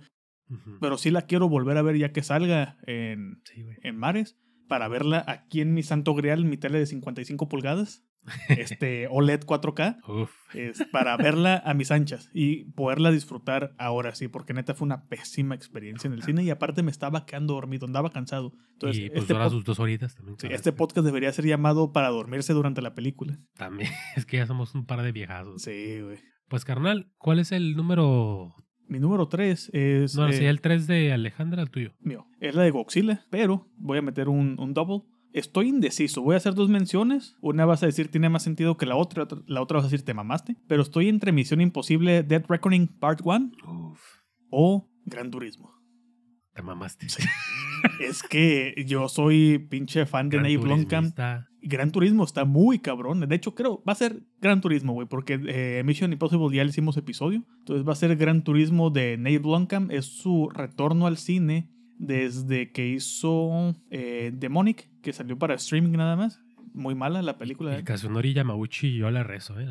Demonic es muy mala y estuvo con su, sus cortometrajes de Old Studios. Ajá. Este, que hubo unos muy buenos, otros hubo muy malos, pero fue como un, un ensayo y error, ¿no? Entonces, cuando le ofrecen Gran Turismo, él venía de que se había caído su proyecto de hacer Alien 5. Yo quería ver su Alien. Eh, los diseños que habían salido, todos se veían muy, muy, muy chingones de, de esa película y pues se cayó. Se cayó la, la producción y le ofrecen Gran Turismo. Y dices, Gran Turismo. Podría ser una película de Need for Speed que está bien culera. Este, las, las películas de carritos como que no. Este, ahí tenemos Rápido y Furioso que ya son superhéroes prácticamente. Pero Gran Turismo está basada, digo, está basada en un hecho real de un concurso que se hizo de estas carreras de, de carros, vaya la redundancia, que, que salieron pilotos de los Gran Turismo, las personas que tenían los mejores récords, que tenían todo, que se neta se clavaban y si quisieron hacer una liga por parte de, de, Hon- de Nissan. De Nissan quisieron hacer una liga para atraer más gente, más público que compraran sus carros, a que se unieran a estas, franquicias. Y es, nos cuenta la historia de uno de estos personajes, que es este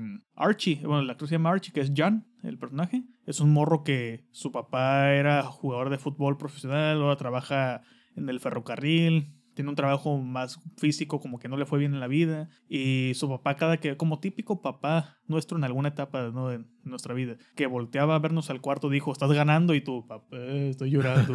Así jugando, rodeado de verga. chácharas y todo el rollo.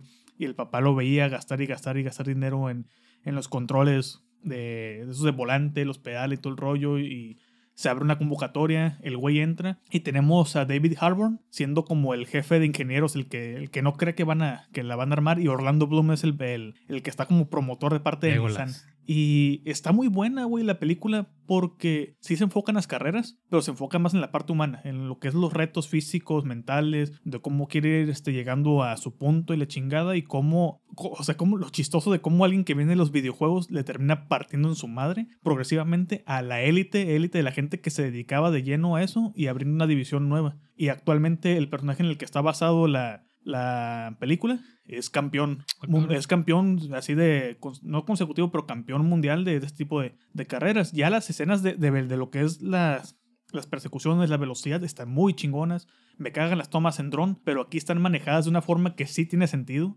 Que sí se, sí, sí se requiere el dron para ese tipo de persecuciones. Las tomas desde adentro. ¿Tú jugaste Gran Turismo en algún momento? Claro, los juego a todos. Y te, y te gustaron. Me mama. Hay un momento donde sientes esa sensación de que está el morro eh, en su cuarto o en el simulador, así con el volante falso, los pedales, todo el rollo. Y vemos la toma de cómo la cámara va girando, va haciendo su paneo y se va generando el, el carro. Así con efectos especiales y te meten la inmersión de cuando estás tú, estás tú jugando en primera persona, que ves todo el tablero en el carro, sí, y luego las tomas desde afuera con el pinche dron volando y girando y dices, no mames, güey, sientes el, y la adrenalina del... O sea, ve- verlo en, en... Si te gustó Ford versus Ferrari, que también tenía como Gran esa... película. Gran Dad Movie. Sí, que tenía como ese, ese punch de adrenalina en las, en las carreras. Esto lo tiene, pero en tachas. Mm. O sea, sí tiene sus momentos cheesies, pero sí vale mucho la, vale mucho la pena la película realmente. Eh, para mí, sí es un, lugar 3 junto con Godzilla realmente. Verga, no, pues lo voy a ver entonces, porque yo, tío, yo a, a Yamauchi yo le rezo a ese güey, neta, más también que es uno de los de los directores de videojuegos más influyentes que ha habido, o sea, neta, crear Gran Turismo en el Play 1 este, y hacer que se convirtiera en un producto que ayudó a vender, a, a posicionar la marca en, en el mercado y sobre todo hacerlas como, pues por mucho tiempo fue considerado el único simulador verguísima de, de videojuegos de, de carros. Digo, ahorita tenemos Forza Horizon, todo ese rollo, pero, Forza, Forza Motorsport. pero sigue, este, Gran Turismo sigue siendo la gran, la gran marca. Tal vez ya no está con tanta, tanto auge, pero sigue siendo la gran marca. Y más sobre todo porque, volviendo a esa película, es una adaptación de entre una historia real y un videojuego, lo cual siempre suena mal, pero en este caso está muy bien Como ejecutado. Tetris Como Tetris. o como Pero- Twisted Metal, güey. Madre, no, nomás vi medio episodio. Pero, pero en este caso, pues tenemos a Nate Blomkamp, alguien que también viene de los efectos especiales. Nomás recuerden el Elysium, recuerden este Distrito 9, este Sec- Sector 9, District 9. Yo sé que no es de él, pero ¿viste The Creator? Sí, está muy cabrona. ¿No me acuerdo? Sí. Eh, mucha gente no le gustó, pero es, es de la misma camada, es del pendejo este, ¿cómo se Gareth llama? Edwards, ¿no? Gareth Edward, que también viene de los efectos especiales. Güey, esta película costó 80 millones de dólares, la, la de Gareth Edward. Y le ponen su madre en, a nivel de efectos especiales y todo a Avatar 2, la neta. O sea, Ah, toda la película es consistente.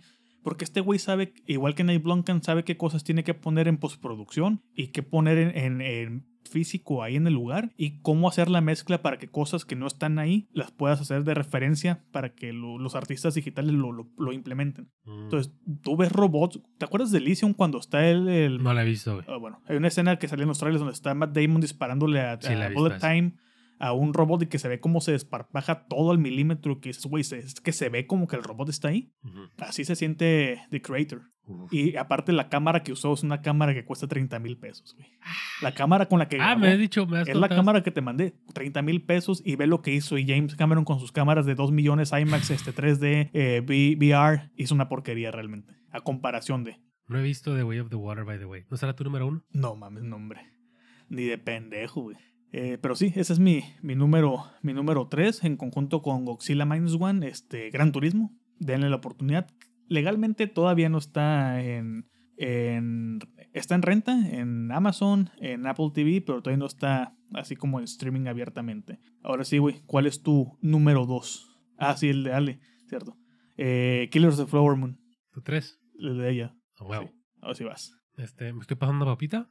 Le voy a subir el volumen a esa parte. Muy bien. Mi número dos es una película también de dos personas que se conocen, que se enamoran. No, no, no vivían en Corea uno de, de- morritos, pero sí vivían en un país este, bastante, bastante raro, bastante curioso. Y es un director que tú conoces muy bien. Este, es un director bastante, eh, bueno, diría yo poco peculiar, estrambótico, raro, con afanes de retratar aspectos curiosos de la sociedad en la que pone sus papeles. Y es una película que se llama Fallen Leaves, de Aki Kaurismäki. Uf, el finlandés más optimista de todo Finlandia. Muy optimista. El menos alcohólico y el más optimista. Grandes fotos de ese cabrón, por donde lo veas. Es una película coprotagonizada por con Alma Pizzi como Ansa y Yusi Vatanen como Jolapa. y, güey, ah, qué gran película. Son 80 minutos maravillosos de escenas muy random, que escenas que te hacen reír, escenas que te hacen sentir neta amor por el cine, güey, que te hacen sentirte cierta congoja y escenas que hablan mucho acerca de la situación real en la que las personas de a pie, como tú y como yo y como la persona que nos escucha, nos vivimos en el día a día, ¿no? Ese fastidio, ese hastío por el trabajo, donde pues a final de cuentas llega un punto donde parece que es todo lo que hacemos en nuestro día a día, en donde parece ser que no solamente lo que hacemos, sino lo que vamos a hacer hasta el día que nos moramos y seguramente así va a pasar. Pero retrata de una manera tan mágica, güey, lo mucho que algo tan el insignificante retrato de un borracho en llamas. habla acerca de alcoholismo también, pero habla acerca también de del vuelco tan tan sorpresivo y, caluroso que puede ser algo tan, tan simple como el, el conocer a una persona, güey. Eh, el cómo eso puede moverte tantas cosas, güey, que quizás no vaya a generar, digamos, quizás un cambio permanente en tu vida ni te vaya a transformar en algo, sin embargo, en un periodo determinado de tiempo te va a hacer sentir cosas, güey. Y eso es algo que muchas veces una película no puede lograr, güey, porque se siente artificial, no hay química, el guion no funciona. Y en este caso, reitero, hay 80 minutos donde hablamos del hastío del trabajo, donde hablamos de amigos, donde hablamos de pedos, De alcoholismo, De alcoholismo. decepciones amorosas, pérdida de trabajo. la guerra en Rusia y Ucrania. Sí.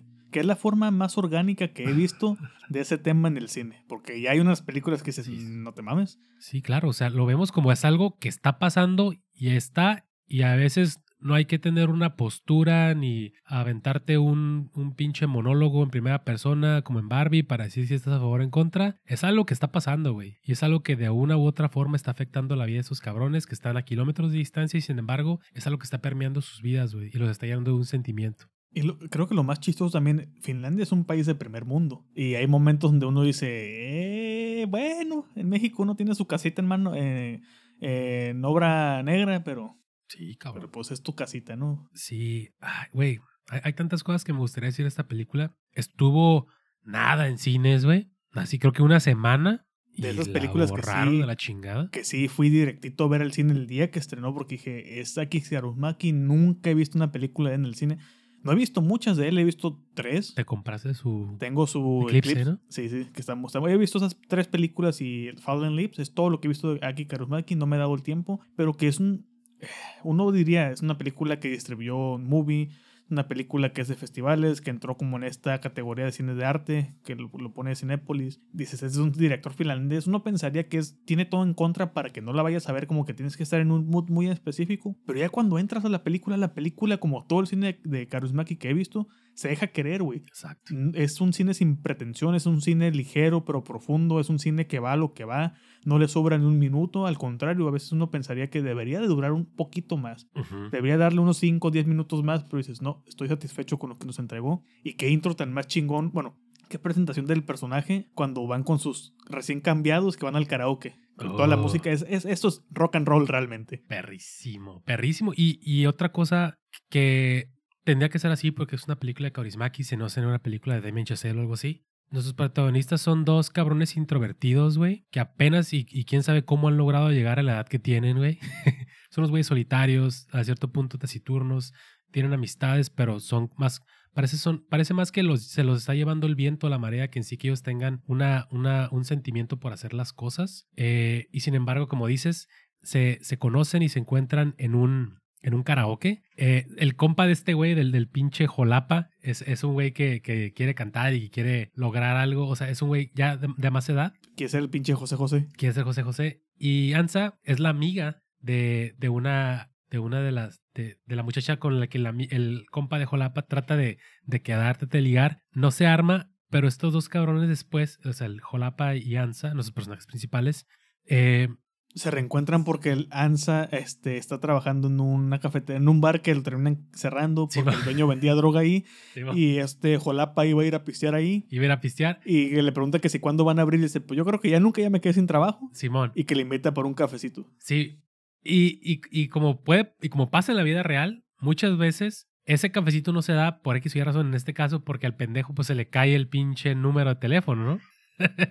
No, no, sí se da el café. O sea, esa primera vez sí porque se van del bar directo al café y después de ahí van al cine. no, pero eso ya es para la. No, esa es la primera ¿es la vez. primera vez? La primera vez porque van. Ah, sí, cierto, La, es la cierto. invita a tomar Es este cierto. café y que se compre un pan porque no tiene dinero. De ahí Sí. se van al cine. Exacto. ven una película y saliendo del cine es cuando le da su número Ajá. y que vemos a, a Jolapa día sí y día también bajo la lluvia, fume y fume, afuera del cine con esperanza de volverla a encontrar por ahí porque el güey es tan pendejo que perdió el papel en una Que, fueron a ver The Dead Don't Die, ¿no? Sí, Y, y los dos viejillos que salen que dicen, no mamen, me recordó al, al- a la- una película de Bresson y otro, no, a mi Godard. no mames. Y es que también es la crítica tan, tan- tiene un humor Claro, tan seco, claro. tan, tan, tan, es que güey, volvemos a lo mismo, Finlandia es un país depresivo y todo y este güey es el más optimista y más menos eh, menos depresivo de todo Finlandia, el Akis Kaurismäki. Y sus personajes son personajes serios, secos, este, rotos, abandonados, desesperados, en la miseria, güey. Así que están a nada de aventarse de un puente con piedra, con poquita grava en las bolsas, pero encuentran un destello ahí de, de, esperanza y de amor. Y, vemos cómo realmente cuando se juntan, a pesar de sus, de sus de sus diferencias y todo el rollo, cuando se llegan a juntar, que todo está bien, se nota casi hasta un brillo que ellos están emanando juntos, ¿no? Como a, a su alrededor ellos son los que sobresalen porque están felices. Sí, no, no, no, es, esta película es muy encantadora y, y, lo que dices tiene muchísimo sentido. El hecho de que sea una película finlandesa, no hablada en inglés, eh, con dos cabrones que no son guapos a todas luces, no son estrellas de Hollywood, pues ya representaría para muchas personas ya una super barrera más alta que la que Bon Joon-ho este, hablaba cuando estaba este, con Parasite, ¿no? Pero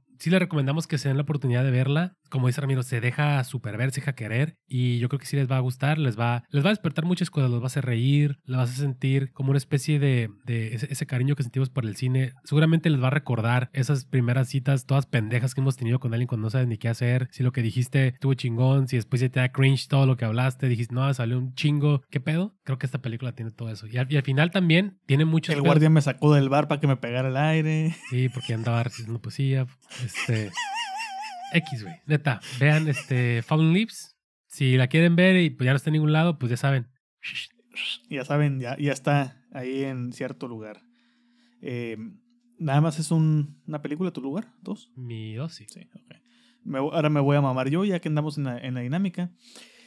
Yo voy a poner la única película mexicana que voy a dejar en mi top. Iban a ser dos originalmente, pero. Temporada de una No, hombre, güey, ¿cómo supiste? Creo que es mi peor rateada del año. Deberíamos un episodio después, ya que abramos temporada siguiente de las peores películas. Eh, invitamos a Edgar porque se lo debemos también. y em, tengo tiempo queriendo grabar con este güey. Eh, cuando él puede, yo no puedo. Cuando él, cuando él puede, yo no puedo. Bueno, al revés. Este, entonces ya, ya, ya merita que, que esté. Pero Totem, de que ya le hicimos oh. episodio Totem es mi número 2, mi parte 1 del, del, puesto 2. Es una gran película, es una película que generalmente, como dije en aquel episodio, es una, algo que a mí no me gustaría, algo que yo odiaría. Pero la película está tan bien hecha, tiene tanto amor. Eh, dirigida por Lila Avilés. Una muy gran, buena segunda película que la está rompiendo tanto que ya está en el shortlist para película extranjera eh, los Oscars. Eh, son de esos logros que a mí me valen de los Oscars realmente, pero son esos logros que dices, güey, o sea, qué chingón que hayas llegado hasta allá después de una serie inmensa de premios y premios y premios y premios, grandes direcciones, de mejor película, de todo. Ha estado rompiendo la, la, la película. Para hacer un producto tan, tan chiquito en, en producción como tal, es, la está rompiendo como muchas otras no lo han logrado. Entonces sí es, sí es un orgullo como que, ah, güey, es la película mexicana, no solo del año, sino yo creo que de mucho tiempo. Eh, a pesar de que, por ejemplo, Huesera me gustó mucho y es más de lo que a mí me gusta de terror, Totem tiene, tiene su corazoncito, tiene ahí su, su parte cálida y dolorosa al mismo tiempo. ¿Te gusta más que Bardo? Estás diciendo. Uh, más que Bardo, Ni la, he, ni la he visto, güey. Ahí sigue, y ni la, ni la voy a ver, güey, junto con Maestro, yo creo. ah, la qué asco, güey. Eh, Tenías por qué nombrar esa película. Sí. Entonces, Totem es la primera parte de mi segunda puesto. Y la otra parte es un director que a mí me gusta mucho. Me encanta su cine. Eh, es la nueva película de Christian Petzold, A Fire. Uh, esa es una de las que no dije en el carro, güey. Eh, que no he visto. Es, una joya de película. Es una película más sencilla que, que Undine o que Transit o que Phoenix mm. o que estas grandes películas que ha hecho Petzold que están muy cabronas. Pero esta es una historia un poco más pequeña donde se van León y Félix a, de vacaciones a una casa en la playa cerca. Es cuenta que es en una zona boscosa y al mismo tiempo tiene playa cerca. Hmm. Se van ahí de vacaciones porque eh, Félix está preparando su portafolio para aplicar a la escuela de arte. Es fotógrafo. Y León es un escritor. Un escritor. Mm, va, por su segundo o tercer libro, pero es uno que no ha tenido mucho éxito. Que está batallando y entonces la intención es que van, a, van ahí para para terminar sus proyectos y pasársela bien de paso. León comienza a sentir esta, este choque cuando al llegar se dan cuenta que está Nadja, que es una mujer misteriosa que, que Félix sí conoce, que se están quedando en la misma casa y Nadja se está quedando con una persona que conoció ahí. Chingada, es como este triángulo, triángulo amoroso raro que se va formando, pero como toda película de Petzol, siempre es del odio al amor de una forma muy natural pero muy progresiva y chocante eh, León y Nadia chocan y chocan y chocan porque él, él la ve hacia abajo porque es una simple vendedora de, de coritos de nieve ahí en la playa y la chingada. Pero al mismo tiempo tenemos la parte del, del Afire o del Himmel, que es como se llama en, en alemán. Ahí dispensen mi, mi pronunciación. Eh, me lo enseñó este Rammstein. Y hay un incendio forestal en esa área. La parte que es de playa eh, tiene un incendio y se va acercando y se va acercando. Entonces, mientras las cosas se van volviendo más tensas entre esta dinámica casi familiar de los personajes, es cuando el fuego más se va acercando y más se va acercando y más se va acercando. Y mientras más se acerca, más se van rompiendo las cosas. Y está muy, muy chingona. La neta vale muchísimo la pena, güey. Está muy. Yo creo que sí está en mi top junto con, con Undine de, de Pizzol. ¿Qué viste, Pizzol? Sí, que está muy, muy, muy cabrona. Eh, y sale la musa de Petzol, que es Paula Beer, Oh, es la amo. que se ve hermosa también. Ya no sale este cabrón, el de, el de Transit y Ondina, ¿no? No, otro, no sale. Es que ha andado, ha andado haciendo muchas pelis ese güey, el tío. Sí, es Passenger- Passages. Pasa. eh, otra, el de Great Freedom, que tuvo este año también. Eh, sale Thomas Schubert, que es León. Y Laxton Weibel, que es este Félix. Y Paula Beer, que es Nadja. Sale el editor de, de, de la... Sale el editor de León también ahí, que tiene sus, sus que hay, que es como un escritor que está fracasando, donde le duele la crítica, güey, le duele el que le digan que su, su libro es malo, el que hay un momento donde le dicen, ¿sabes qué? Tienes mucho que dar, eres un buen escritor, eres alguien que tiene muy buenas ideas, pero yo creo que este libro, hagamos como que no existe en cajón, lo inicia una historia nueva, y por los sucesos que, que acontecen en la película, al final también se termina creando un nuevo libro, pero eh, sí, ahí sí tiene que ver como el desarrollo de todo lo que sucede para que este libro salga avante. Órale, Está muy, muy, muy cabrona la suena muy vergas. Está muy, muy, muy chingona. Es que Petzol es otro pedo. Es Dios este güey. Está muy cabrón. Saluda a Cristian también que le mamas. Saludo a Cristian. y el top 2 de Alejandra, como no puede ser de otra forma, es Priscila, de Sofía Coppola. Priscila, claro que sí. Que ella pudo ir al pre, pre, pre, pre estreno. Tiene su tote bag, ¿no? De Y de su Priscila. tote bag de Priscila. Le compré el boleto porque si, si yo me esperaba que ella se enterara y que, a que se animara, no lo iba a hacer. Entonces dije, pues chingues tú, ahí te va el boleto. Tú decides si lo usas o no lo usas. Y lo terminé usando. Y salió con bag de, de Moby Qué que dice. Priscila. Y ahora sí, jovenazo, vámonos a tu número uno. Ok. Está viendo que ya el Duolingo me está cagando el palo. ¿Qué idioma estás estudiando en Duolingo? Japonés. ¿Japonés? Ah, Mira, güey, este, hasta hace unos días yo creí que, está bien curioso porque, o sea, hasta hace unos días yo creí que mi top uno iba a ser el empate entre The Boy and the Heron y y Killers of the Flower Moon, pero hiciste el paro y sacaste como buen Jack Sparrow el cofre con las películas esas que sabemos que van a llegar todavía hasta dentro de dos meses y Mm. acaso un fin de semana antes que los Oscars, güey. No más decir que Las es que My lleguen, December. güey. Las que lleguen. No, güey. Ah, ok. Me mama Todd Haynes, güey, neta. Creo que es uno de los Yo creo que me, me gustó, pero me decepcionó un poquito porque estaba esperando otro Carol. Ok, creo que es uno de los grandes directores norteamericanos, British, o sea, como de esa estirpe, pues, americanos, este, británicos, em, de, esa índole que yo siempre, como que hasta cierto punto, no sé por qué razón, a veces hasta los avientan en la misma bolsa, pero los que tiran más en dramas, que mejor dirigen y que mejor cuentan historias. Por ejemplo, hay, un- hay, una, hay una película con esta, con Julianne Moore que se llama Safe, que de hecho está en la Criterion Collection. Muy vergas, güey. Y es una película de hace muchos años donde hace mirar que Todd Haynes iba a venir a convertirse no solamente en un gran director de ficción, sino también tiene varias películas. Este, tiene una que recién sacó hace poquito de The Velvet Underground, que de hecho también está en Criterion, muy perra. Eh, y pues, ¿qué pasó? Pues que vi este, vi Fallen Leaves. Que se desmayó. Este, hay un saludo a Alicia Villarreal y al grupo Límite. Ah, no, ¿esa, quién? ¿Esa era Talía? No sé, yo solo sé que Talía es la persona que mejor trata a las mujeres. Esta. ¿Cómo se llama? Gloria Trevi es quien mejor trata a las mujeres. No. Las trata muy bien, las trata. ¿Y qué pasó, güey? Pues que en ese, en ese bonche de pelis que subiste, cabrón, vi la mejor película que he visto este año, güey. De lejos, güey. Y es una película que... ¿Cuánto dura? Dame pistas. Antes de que No, suene no, pues. ¿para qué, güey? Pues ahorita voy a habl- a hablar de ella, güey. Este... Me hizo sentir muchas cosas, güey. Em, y tiene, creo que tiene que ver mucho, güey, pues todo este pedo de, de Japón, güey. Y ya con eso vas a ver cuál es, güey. Ok, ya. Sí. Entonces, Es una película muy internacional. Es como Mario Bros, que es italiano, pero creado en Japón y parte quizás, mexicano. y fíjate, es quizás la película que seguramente ni de pedo vamos a ver en cines, güey. Eh, estoy de acuerdo. Y lo peor del caso es que la viste en una, eh, una calidad no tan buena, Y dado, aún por, así, dado las situaciones de, de los mares. Sí, y aún así, eh, fíjate, creo que comparte mucho con, con Totem en este pedo estilo de lo que llaman a veces películas que son un slice of life, o sea, un pedacito de vida.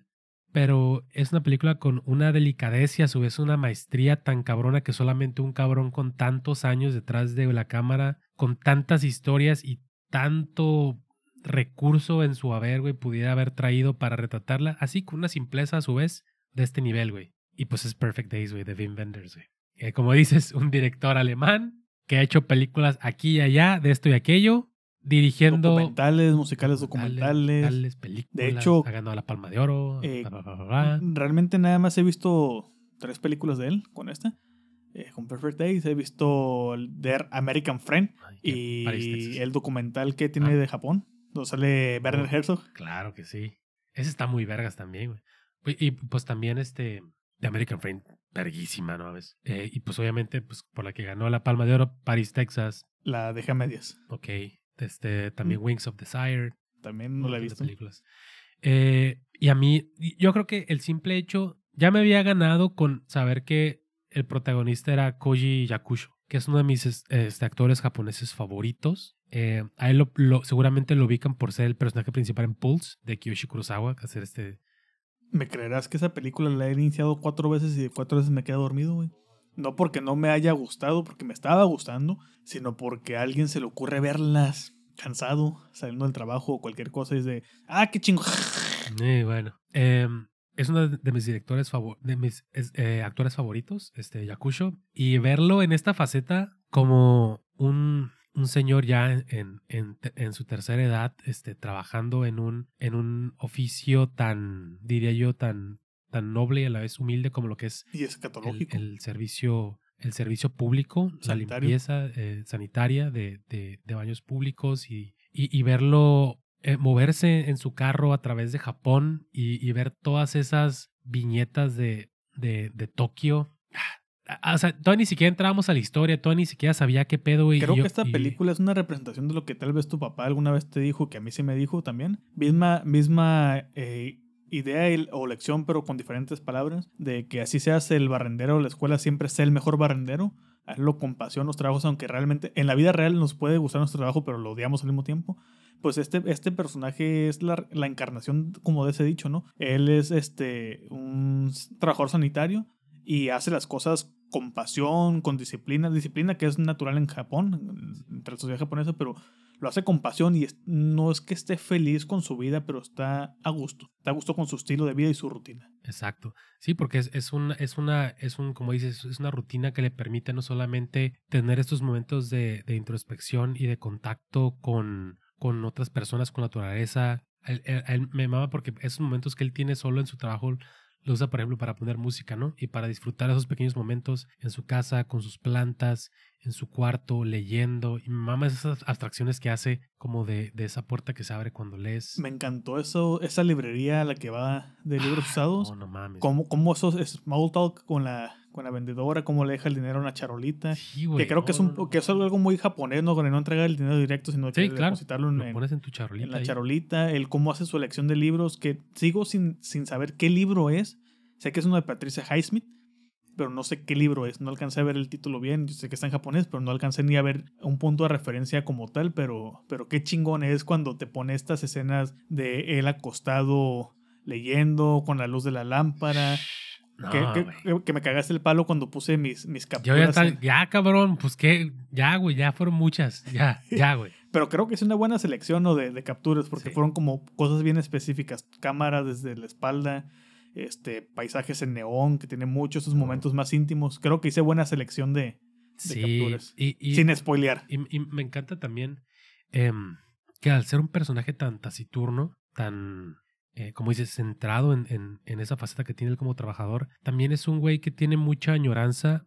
Si bien es un, un tanto recluso de lo que a él le gusta y lo que él le apasiona, porque hasta cierto punto él es un consumidor de arte muy ávido y, a todas luces un pinche conocedor muy cabrón de música, de libros. Eh, le mama el cuidado de sus plantas. Cuando reconocen a alguien más como esa, ese sentimiento también de, de, de como de que, güey, esto me gusta, le despierta en él algo, ¿no? Por ejemplo, cuando es, esa, esa secuencia que, que tiene con el, el personaje de Takashi, que es como el güey que jala con él, ¿no? Cuando están en la tienda, de, en la record store. Sí, pero un poquito después, porque es cuando ese güey le dice, güey, no, tus cassettes valen un chingo, güey, hay que venderlos. Cuando están en la tienda, ¿no? Pero, pero yo digo cuando, cuando ya cuando está en el carro con la ah, morra con la que va, con la que como que tiene una cita y que la morra pone Horses de Patti Smith. Que conectan más ellos dos que con, y este güey la está observando y dice, güey, a huevo, o sea, este, a esta morra le está gustando este pedo, que seguramente ya a los morros les vale verga.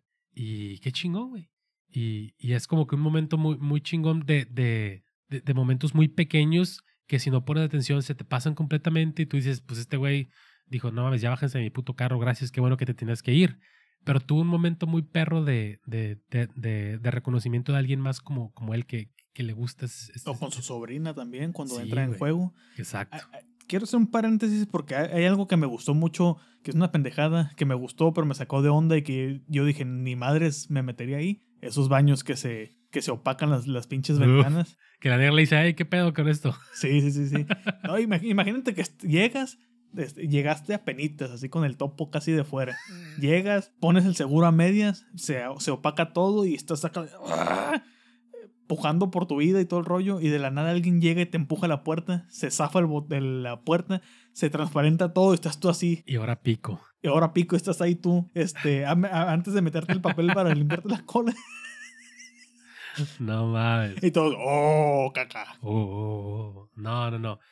Ah, güey, yo, yo puse en mi, en mi no review, porque obviamente nadie hacemos reviews en Letterboxd. Paremos el mame, nomás ponemos algo ahí. Sí, son, son, son lo que nos sale de las tripas realmente, güey. Exacto, pero yo puse que era, era, es casi una experiencia indescriptible, güey. Creo que es algo que todos, para que puedas neta saber como de lo que hablamos, hay que verla, porque es una película que así como tiene elementos narrativos y así como tiene una, una secuencia y un, y un, y un desarrollo de personaje, se nutre muchísimo de imágenes de los entornos, de la ciudad, eh, del Skytree, del Tokyo Tower, de los, de los pequeños este, parques que hay, de los mismos baños. O sea, y, a mí creo que también me gustó mucho. Y digo, aquí voy a sacarlo mamador, pero pues porque acabo de ir, güey. Acabo de andar allá caminando por esas putas calles, güey. ¿También echaste el cague en esos baños? Fíjate que no, güey. Es la primera vez que los veo. pero sí vi muchos. O sea, está muy vergas el hecho de que tengas a tu disposición baños públicos ahí donde quiera. Eso está muy perro. Sin que te cobren cinco pesos por entrar en el torniquete y te den medio Uh, ten una vueltita de papel que dices, güey, ¿me sirve más el calcetín? No, la otra vez estaba viendo un hack que hay güeyes que cuando ya queda el puro, el puro rollo, abren el rollo, güey. Y, con el rollo así. Ah, o sea, nunca lo has aplicado. No, güey. no, o sea, no es hack o sea, eso es normal. sí, o sea, neta, nunca lo has aplicado. No, güey. Eso ni, ni la bolsa del costal de cemento. No preguntes, güey, pero ya, ya, ya, hubo una ocasión. No, cabrón. Más de una ocasión. No, o sea, yo me impresioné, pero ya veo que es más común de lo que me No, ok. Bueno, pregúntale, pregúntale, a los maestros, güey. Ah, bueno, bueno. Es que ya se haber aprendido muchas cosas. pero sí, este. Ah, Perfect Days, creo que hasta aquí quiero dejarlo. Eh, neta, véanla, ya saben. Si quieren verla, shh, Chiflido confirmante. Ya saben dónde. Ya saben dónde. Em, no es la mejor calidad, pero es lo mejor que hay es lo mejor que se puede ver actualmente y, creo que también el formato no te pide que también lo veas como en, en, una sala de cine, seguramente vamos a... Eso, justamente, no es Christopher Nolan de, no, es que lo eh. tienen que ver en, en la eh. pantalla más grande y la chingada, güey. Es una película que bien puedes ver en tu teléfono, en tu, en tu tablet, en, la computadora del trabajo, si te dejan, en una tele viejita, donde puedas. ¿Por qué? Porque la película eh, está más enfocada en lo que te puede transmitir que en el formato en el que lo puedes ver. Totalmente, totalmente de acuerdo.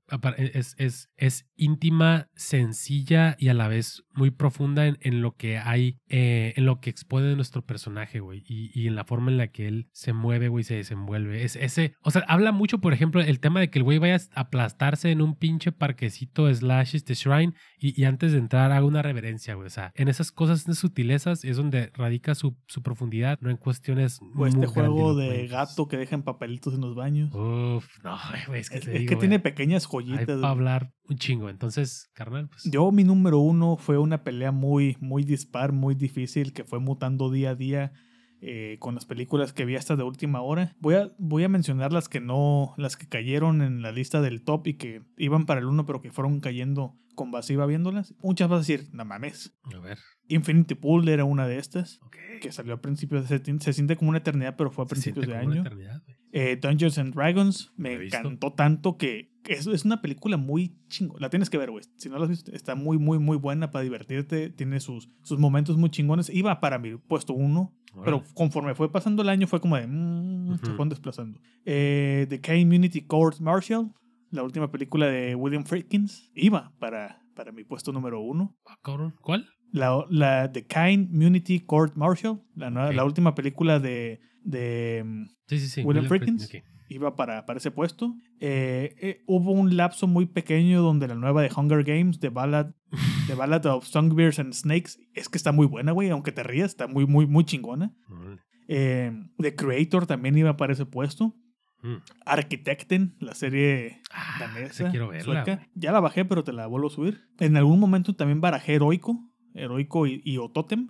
Ujú. Otra que vas a decir así como que, ah, qué chingón. eh, Blue Eye Samurai, que es una Ah. serie, pero, pero iba para ese puesto.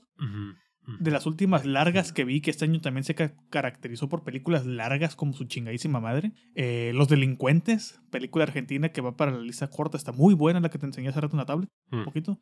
Muy buena, muy bonita fotografía, muy... Es una heist movie donde lo que menos importa es el robo, Sino todas las consecuencias que eso conlleva y todo lo que va implícito en el porqué del robo. Pero quien se, se lleva el puesto número uno es la película que vi a contrarreloj hace horas en el trabajo. Ah, no mames. Cerrar los ojos de Víctor Erice, una película española, un director que casi como la historia que cuenta la película, eh, ha dirigido muy poco. De hecho, tiene. Yo, yo, yo me quedé en que esta era su tercera película. Resulta que tiene. que es la cuarta. Es el, es el director del Espíritu de la Colmena, que está en, en DVD en Criterion, ya casi es catalogada. El Sur. El Sol del Membrillo, que es la que yo no sabía que existía, que por lo visto le fue muy mal cuando estrenó. Y no ha dejado de trabajar. Ha trabajado haciendo mediometrajes, cortometrajes, eh, libros de cine, traducciones, guiones, aquí por allá, algo así como el personaje principal justamente de, de la película.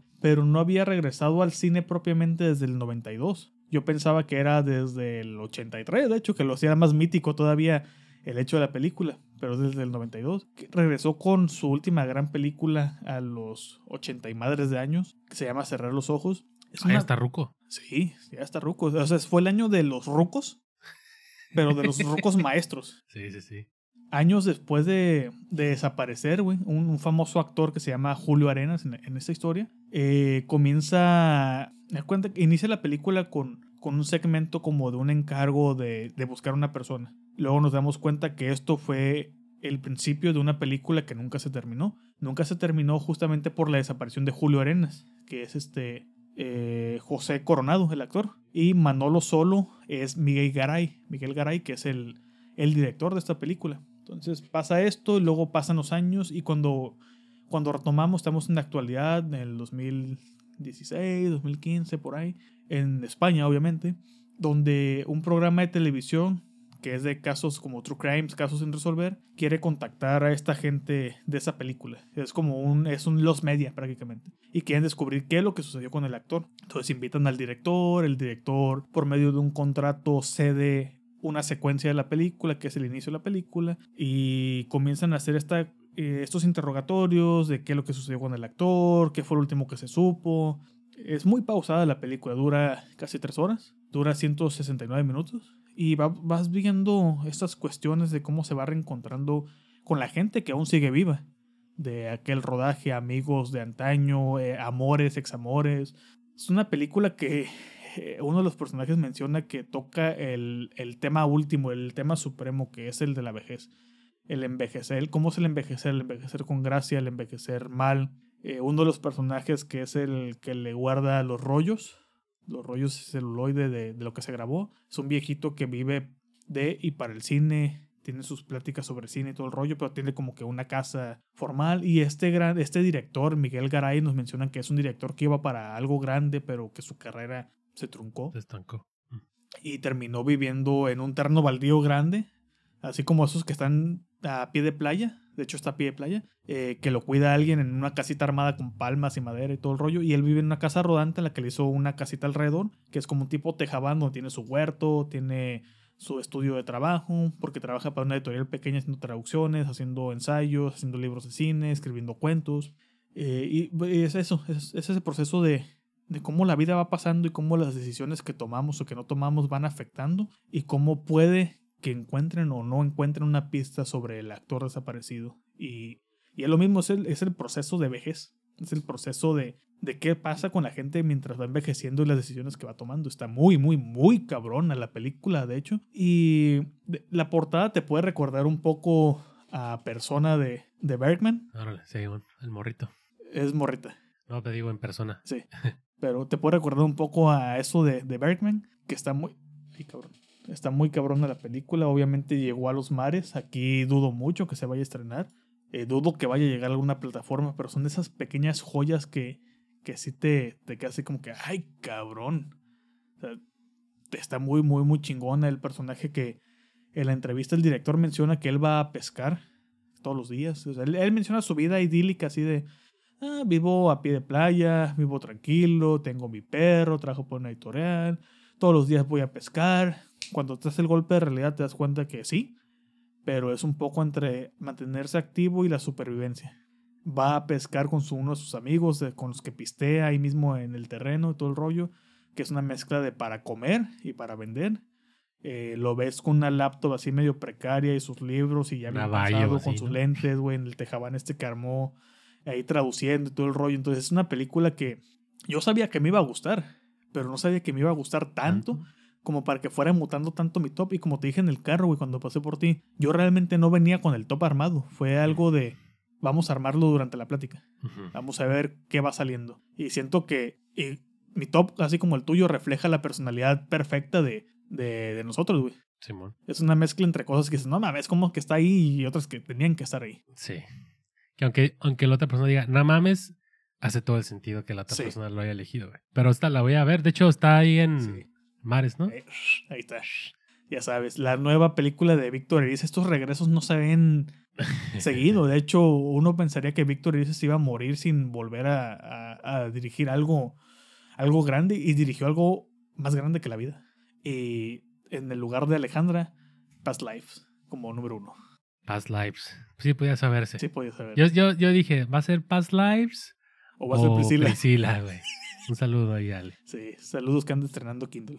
¡Ájala! No, pues, uff. pues ya vamos llegando a la una hora cuarenta. Este, antes de que hagas los cierres, que hagas la, ceremonia de cierre de temporada y de episodio, quedas debiendo algo. Ah, cabrón. Tu top de libros, de lecturas. Top de libros. Sí, tu top de lectura. Yo ya lo aventé con Alejandra el mío. Eh, más que el top eran unas recomendaciones, pero si quieres aventarte todo, pues te quieres aventar así como recomendaciones de lo que más rescates que hayas leído a lo largo del año.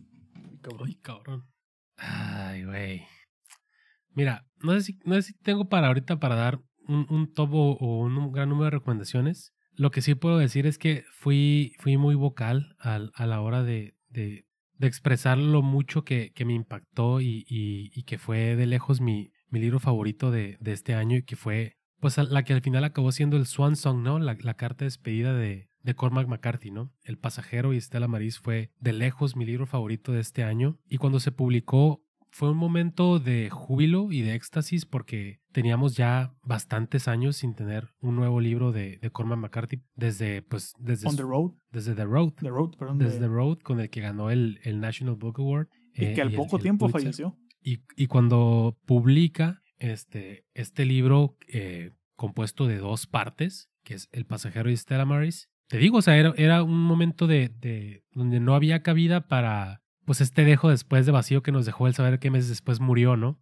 Entonces, pues, qué mejor regalo de despedida dejarnos un libro, no solamente un, un nuevo libro, pues, que no haya salido como un compendio de historias que, que, hay, que suman la, la, la, vida y obra de Cormac McCarthy, ¿no? Como está en con John Fosse con, con su obra por Lo bueno es que sigue vivo, güey. Eh, eh, es la, la, diferencia. Sí, este, eh, sino que es es una historia, son dos historias que, que están al nivel de, de, sus mejores, de sus mejores trabajos. Es un libro oscuro, es un libro violento, es un libro que habla acerca de, de, de las condiciones humanas, como solamente Cormac McCarthy puede hacértelo ver en un libro. Em, yo le recomiendo mucho que, que lo lean, ya sea en español o en inglés. La verdad es que la traducción en español. Yo lo leí po- porque pues no me puedo aguantar, lo leí en, en inglés. Ya es que le volá lo compré en el Kindle y ya después cuando o, lo, lo- Te lo- tengo que dar una clase express, güey, de, de cómo usar calibre. Sí, que- Alejandra ya leí la clase y aprendí De hecho, ahí, ahí lo traigo por si quieres bajarte Ah, algunas cosas. perfecto. Este, y después cuando salió lo compramos en, en, en su edición ya. Que yo lo compré, lo mandé a pedir de Chile, güey. Sí, me costaba como un tercio. un tercio del precio. Ya, ya todo se aplica a eso. Sí. Servicios de streaming, para pagar juegos, este de aquello. Me aplicó un. Karen ahí en Amazon. Sí, Eh, me salió Pinocho gratis. fíjate. Qué chingón eso. Este, sin duda, eso sería mi, mi, mi libro o mi dúo de libros favoritos de, de este año. En número dos, pondría algo que ya me había tardado mucho en leer, pero que apenas me lo pude dar porque pues, hay muchas lecturas, pero fue la parte 2 de mi lucha de Carlo Benauscar. Que es De el- hecho, vi que la primera parte ya la resurtieron en, en anagrama Ujú. cremita y yo de chinga, ahorita que ando gastado. es la, la primera parte es la muerte del padre, la segunda Minecraft. La segunda parte, no recuerdo muy bien cómo se llama, creo que es este, pero es un libro que ya va hacia atrás eh, en la vida de, de, de Nosgard. Digamos que la primera parte, si bien habla mucho acerca de él en su infancia, es un recorrido, digamos, global acerca de su vida, llega un poquito después, este, llega un poquito ya en su etapa como adolescente. Un hombre enamorado. Un hombre enamorado, justamente. Y en esta parte va hacia atrás de nuevo, pero lo, lo- lo que logra hacer Nausgard es algo que, que a todas luces muchas veces, muchos, eh, lo que tengo entendido es que muchos eh, profesores de lectura y el, y el, y el, el público en general, críticos, dicen, güey, como, como, la- como, el- como ese videoclip que dice, este, no me cuentes tu vida, carnal. Algo así, ¿no? Algo así, como que no, no sé cómo es, pero, pero N- Nosgard logra que el hecho de ficcionalizar y contarte tu vida de esta manera lo hace, güey, interesantísimo y perrísimo. Y, y, y si, y si tú puedes obviar el hecho de que está ficcionalizando su vida y que y que está pues haciendo remembranzas, güey, ese es un trabajo espectacular, güey. Y el hecho de que haya logrado crear esta obra como la es Minecraft o, o Mi Lucha. Estos seis volúmenes, güey, increíbles de, de, de letras. Y, son historia. largos aparte, Son son largos. 500, 600. Sí, no se diga la parte final, que es gra- grandísima. Su pinche septología, pero en Eh. milimétrico. Sí, sí, sí. Es, es fabulosa. Ese sería mi, mi segundo libro. Ahorita que mencionas este, John Fossey. a, a John Fossey, em, a principios, bueno, ¿qué pasó con John Fossey? ¿Qué pasó con John Fossey? ¿Qué pasó con Juan Goitisolo? ¿Qué pasó con este, varios escritores el año pasado? Que Goitisolo recién acaban de traducir su- eh, uno de sus libros largos Hubieron, ajá. este, al inglés. sí, sí, sí, este, pues fue el, el que, el que andábamos, el que andábamos buscando. Eh, tuvieron por primera vez eh, traducciones al inglés, como menciona eh, Ramiro, entonces Y en Mircha Cartarescu. Cartarescu también. Entonces, lo que sí, o sea, esos tres libros, por ejemplo, el, el de Septology, el de Goitisolo, el de Cartarescu, lo, lo rompieron en Estados Unidos, los, los, los, les volteó el piso, güey, a los gringos, güey. Los, los zarandearon y los movieron de aquí para allá. Entonces, eso fue lo que a mí me hizo decir, ah, cabrón, pues, ok, a Cartarescu ya, ya lo, ya lo traíamos entre ojo y ojo. Tú ya hace un poquito más tiempo No, que yo, yo. desde. te estuve así como, tú años, como. Bolaño, yo estaba con el ruletista, güey, de, de Cartarescu, hasta que se hizo. Ajá. Que Alejandra salió beneficiada, yo también con, Sí, con no. tu doble compra. Eso estuvo vergas, porque según yo, nah, pues ya no llegaron, pues voy a ir a Gandhi y los compro. Y tómala. Y luego llegaron. Eh, entonces ahí fue donde yo me, me interesé mucho por, por, la, por la literatura de, de el, el hoy Nobel este, John Fossey. Y fue donde, porque había una edición de la, la edición de septología en inglés. O sea, te juro, todos los blogs de literatura y todos los, los lectores del film, del, del book Twitter, como se llame, güey, ponían. Y dije, bueno, ¿qué es esta, esta madre? Tengo que leerla, güey. Entonces me bajé un PDF en inglés Pendejo, habiéndome, pudiéndome haberme dicho que lo buscara en EPUB. Y, y lo leí porque pues yo es que también pues yo quería leer esa versión, ¿no? Y me gustó mucho, es un, a mí, a mí me gusta, personalmente me gusta mucho ese estilo de lectura del, del Stream of, of Consciousness que hizo muy famoso, que puso en, en, en tela este, el, el querido este, James Joyce y James Virginia Joyce. Sí, este, James Joyce de, de lejos el, el, el más famoso, por lo menos el, el, el estandarte de este estilo de... Que ahí tengo la edición que me regaló Alejandra de Ulises de Editorial Nabona, que algún día lo voy a empezar. algún día. Pero sí. muy bonita la edición. Y John Fossey, digamos que tiene, tiene estos elementos del, del stream of consciousness, pero ya lo trae como con una especie de refinamiento de finales del siglo XX y ya a principios del siglo XXI. Yo, yo lo decía en un tweet o en, una historia, decía, no sé cómo, qué tan bien vaya a, caerle a los jóvenes lectores, porque este güey es un, es un pinche noruego catoliquísimo, güey, que habla acerca de, de conflictos morales. Y aparte no lee ni vergas. Entonces, digo, seguramente va a ser por ahí, este, no, no, no lo van a leer tanto. ¿Quién sabe? Digo, ojalá yo me, me... Acuérdate que cuando sale el, premio Nobel, por algo las editoriales en turbochinguiza sacan, tiran toda la carne del asador porque se comienza a vender, ya que después Sí, se haga el que va a vender, de las ventas de las lecturas y ya después que caiga o se mantenga, como en el caso de Annie Arno, que creo que se mantuvo y fue subiendo. Sí. Chance John Fossey se mantenga en plano. No suba ni baje, pero se mantenga en plano. Sí, y es, es, es, lo que comentaba, o sea, de que va a vender, va a vender, va a vender como nunca, por obvias razones, pero creo que la forma, el estilo y los temas de Fossey son mucho más difíciles de marketear que los de Annie Arnaud, que, que creo que los, los, los temas que ella expone en su literatura le llegan muchísimo más. Deja tú no solamente a las, a las lectoras, pero son cosas que a una sociedad moderna ella tan moderna como es en sus temas y tan en estos aspectos revolucionarios y estos y en esos temas de, de, estamos haciendo cambios, este güey es un cabrón, digo, no quiero decir que es un güey conservador, pero tiene ideas que a mucha gente va a decir, qué hueva, güey, este cabrón que no se puede coger una hueva porque está pensando que Jesús lo va a...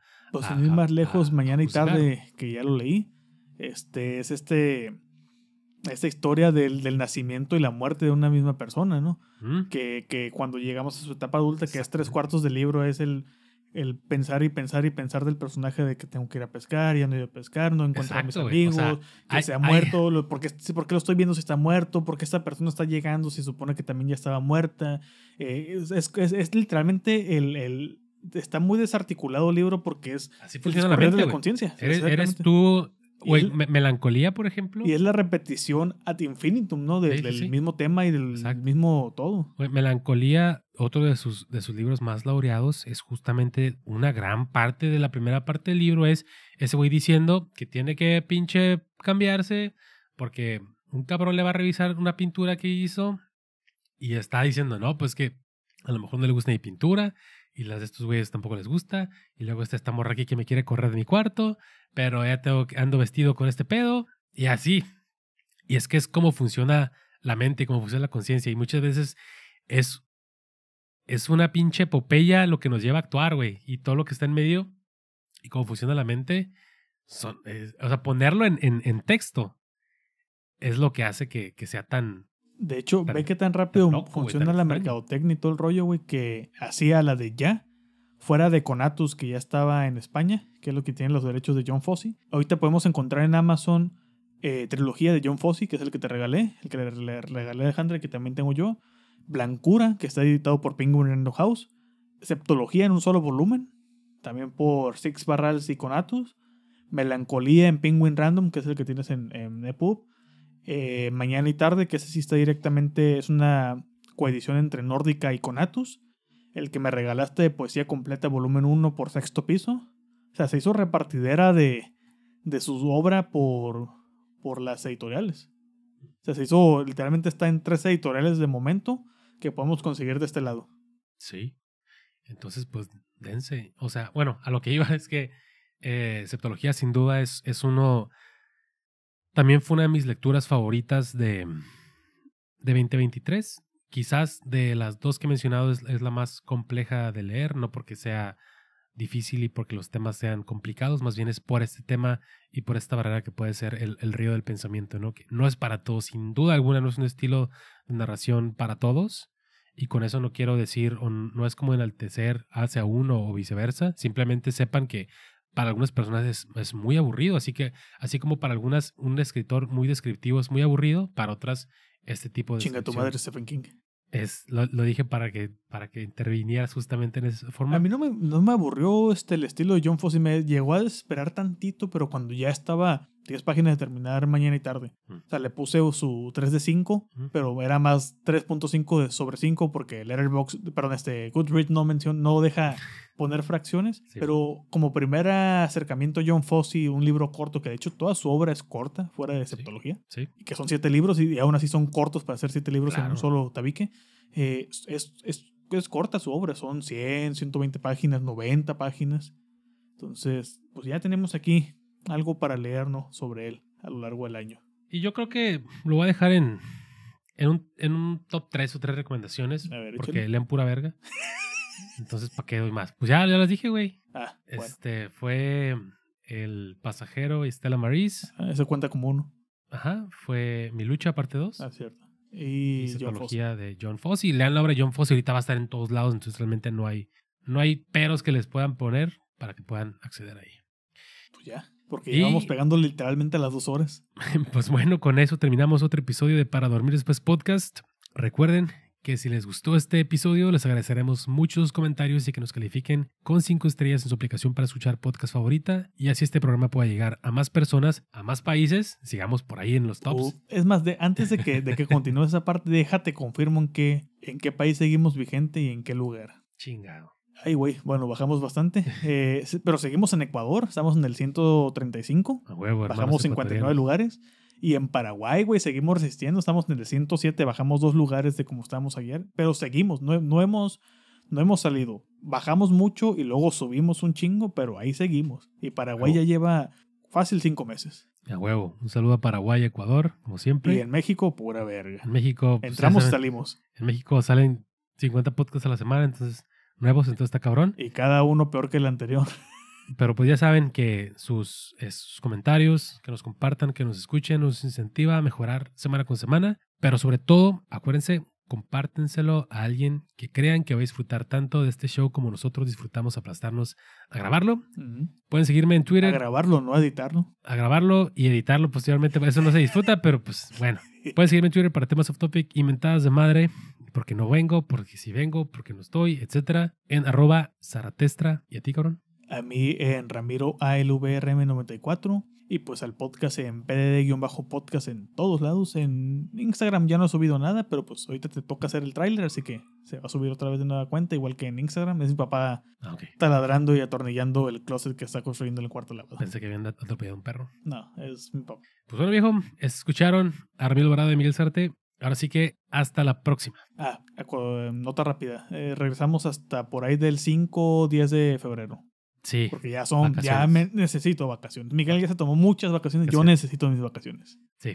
Sirve que hay un tiempo para leer, para ver pelis, para ver cómo va a estar los estrenos. Entonces, Que se ve muy muerto enero, güey. Fuera, bueno, fuera de la segunda parte de Los Tres Mosqueteros, se ve muerto. igual ahí vamos a estar molestándolos por ahí este, de manera no, no podcástica. Pero ahí ya saben que ahí nos ven en los timelines siempre, Haciendo corajes. haciendo corajes. O levantando polémica.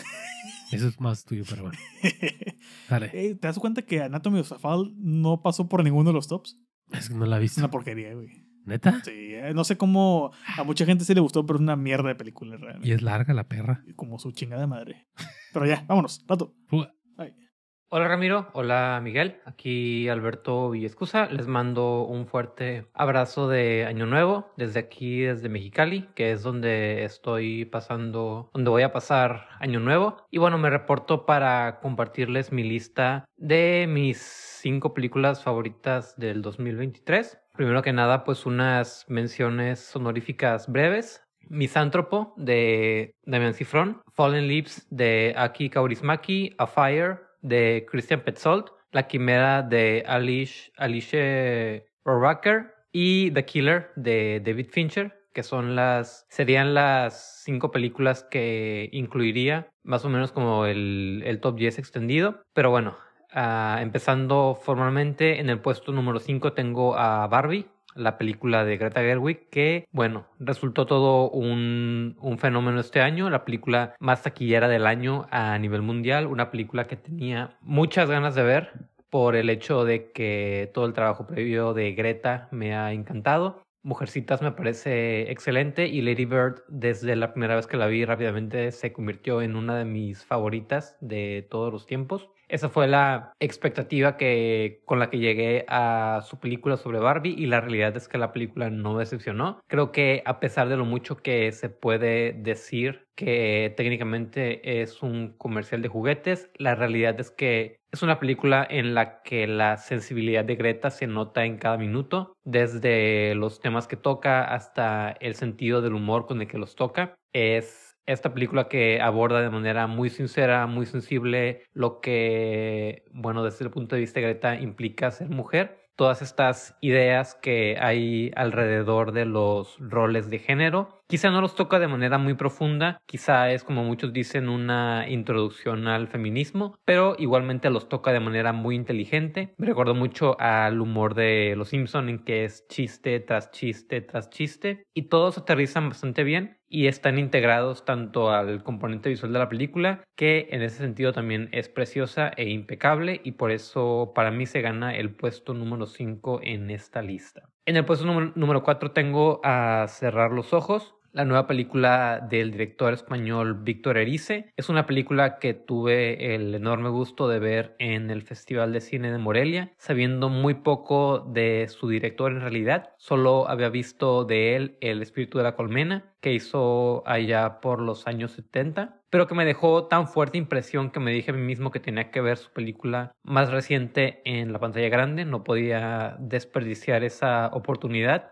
Cerrar los ojos sigue a este director de cine que 20 años después de la desaparición del actor principal de su última película se vuelve a involucrar en el caso. Al principio parece que esto no lleva a nada, pero le sirve como oportunidad para reconectar con muchas personas de su vida. Esta primera parte de la película está llena de interacciones casuales, muy cotidianas, pero a través de donde brotan estas distintas observaciones sobre lo que es envejecer y ver el paso del tiempo a través del cine. Es una película con un ritmo muy mesurado que compararía al de una de mis películas favoritas del último par de años, que es Drive My Car de Ryusuke Hamaguchi. Cerrar los ojos igualmente es una película larga que parece que se acerca a un final lógico varias veces, pero continúa de eso, después de eso, pero siempre te revela algo más que te hace conectar de manera más profunda con los personajes,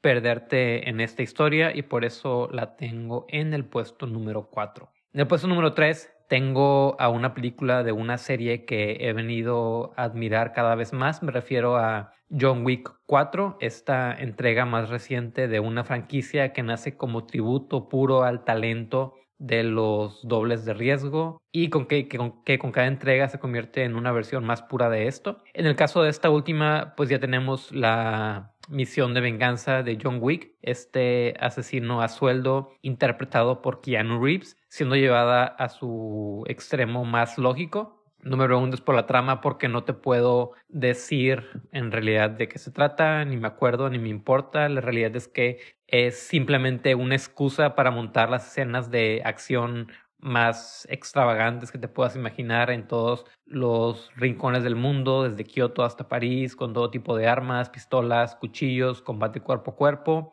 Es dos horas y media de vergazos de alta calidad que la verdad me tenían extasiado mientras la vi en el cine. No solo por la cantidad, sino por la calidad, la forma en que los colores brincan de la pantalla, la, fotografía que te permite apreciar todo con tanta, claridad. La fotografía y el, el, el montaje hacen esto en conjunto y pues también la mitología que es tan absurda este submundo de asesinos, pero que tiene este sentido del drama de todo este rollo de honor y lealtad que caracteriza a este grupo de asesinos. De verdad, una de las experiencias más emocionantes que tuve en el cine este año y por eso está en el puesto número 3 de mi lista.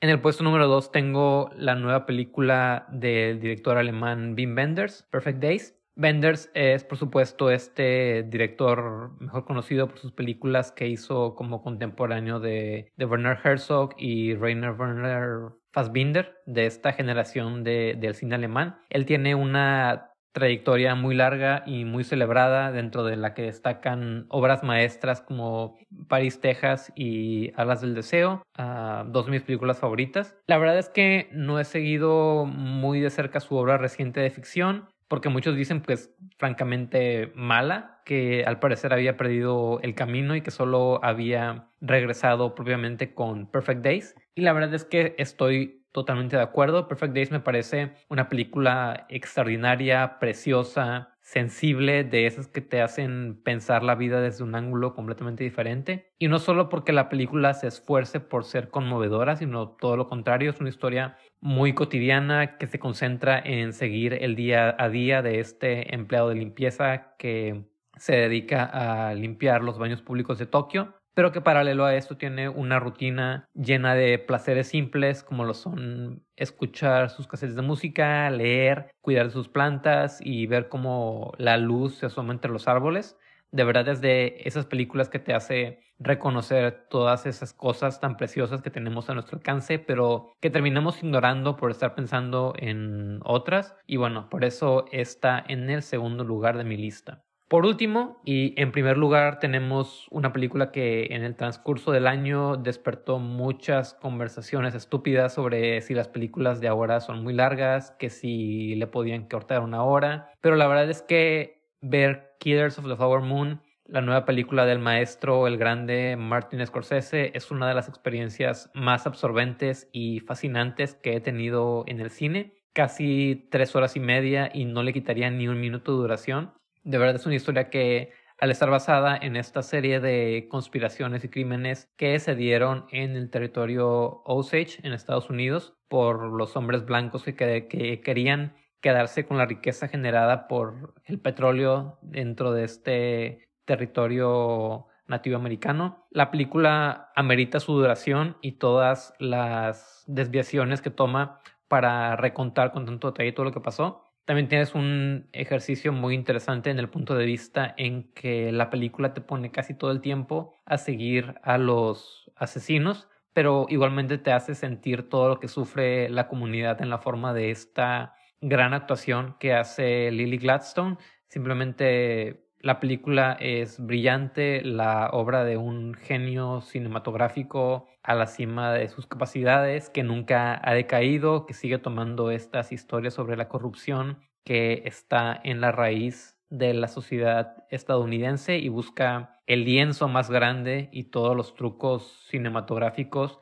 para contarlos. Y bueno, por eso la película está en el puesto número uno de mi lista igualmente, de nuevo, les mando un abrazo de Año Nuevo. Espero se lo hayan pasado también muy bien en Navidad. Un gusto, pues, que me tengan aquí en consideración para el podcast. Yo siempre estoy encantado de, de, compartirlos, de estar invitado, de hablar de lo que sea y verdaderamente espero pues para este próximo año pues ya nos toque volver a grabar y nos toque compartir unas chelas ahí en, en persona. Un, un abrazo y nos vemos.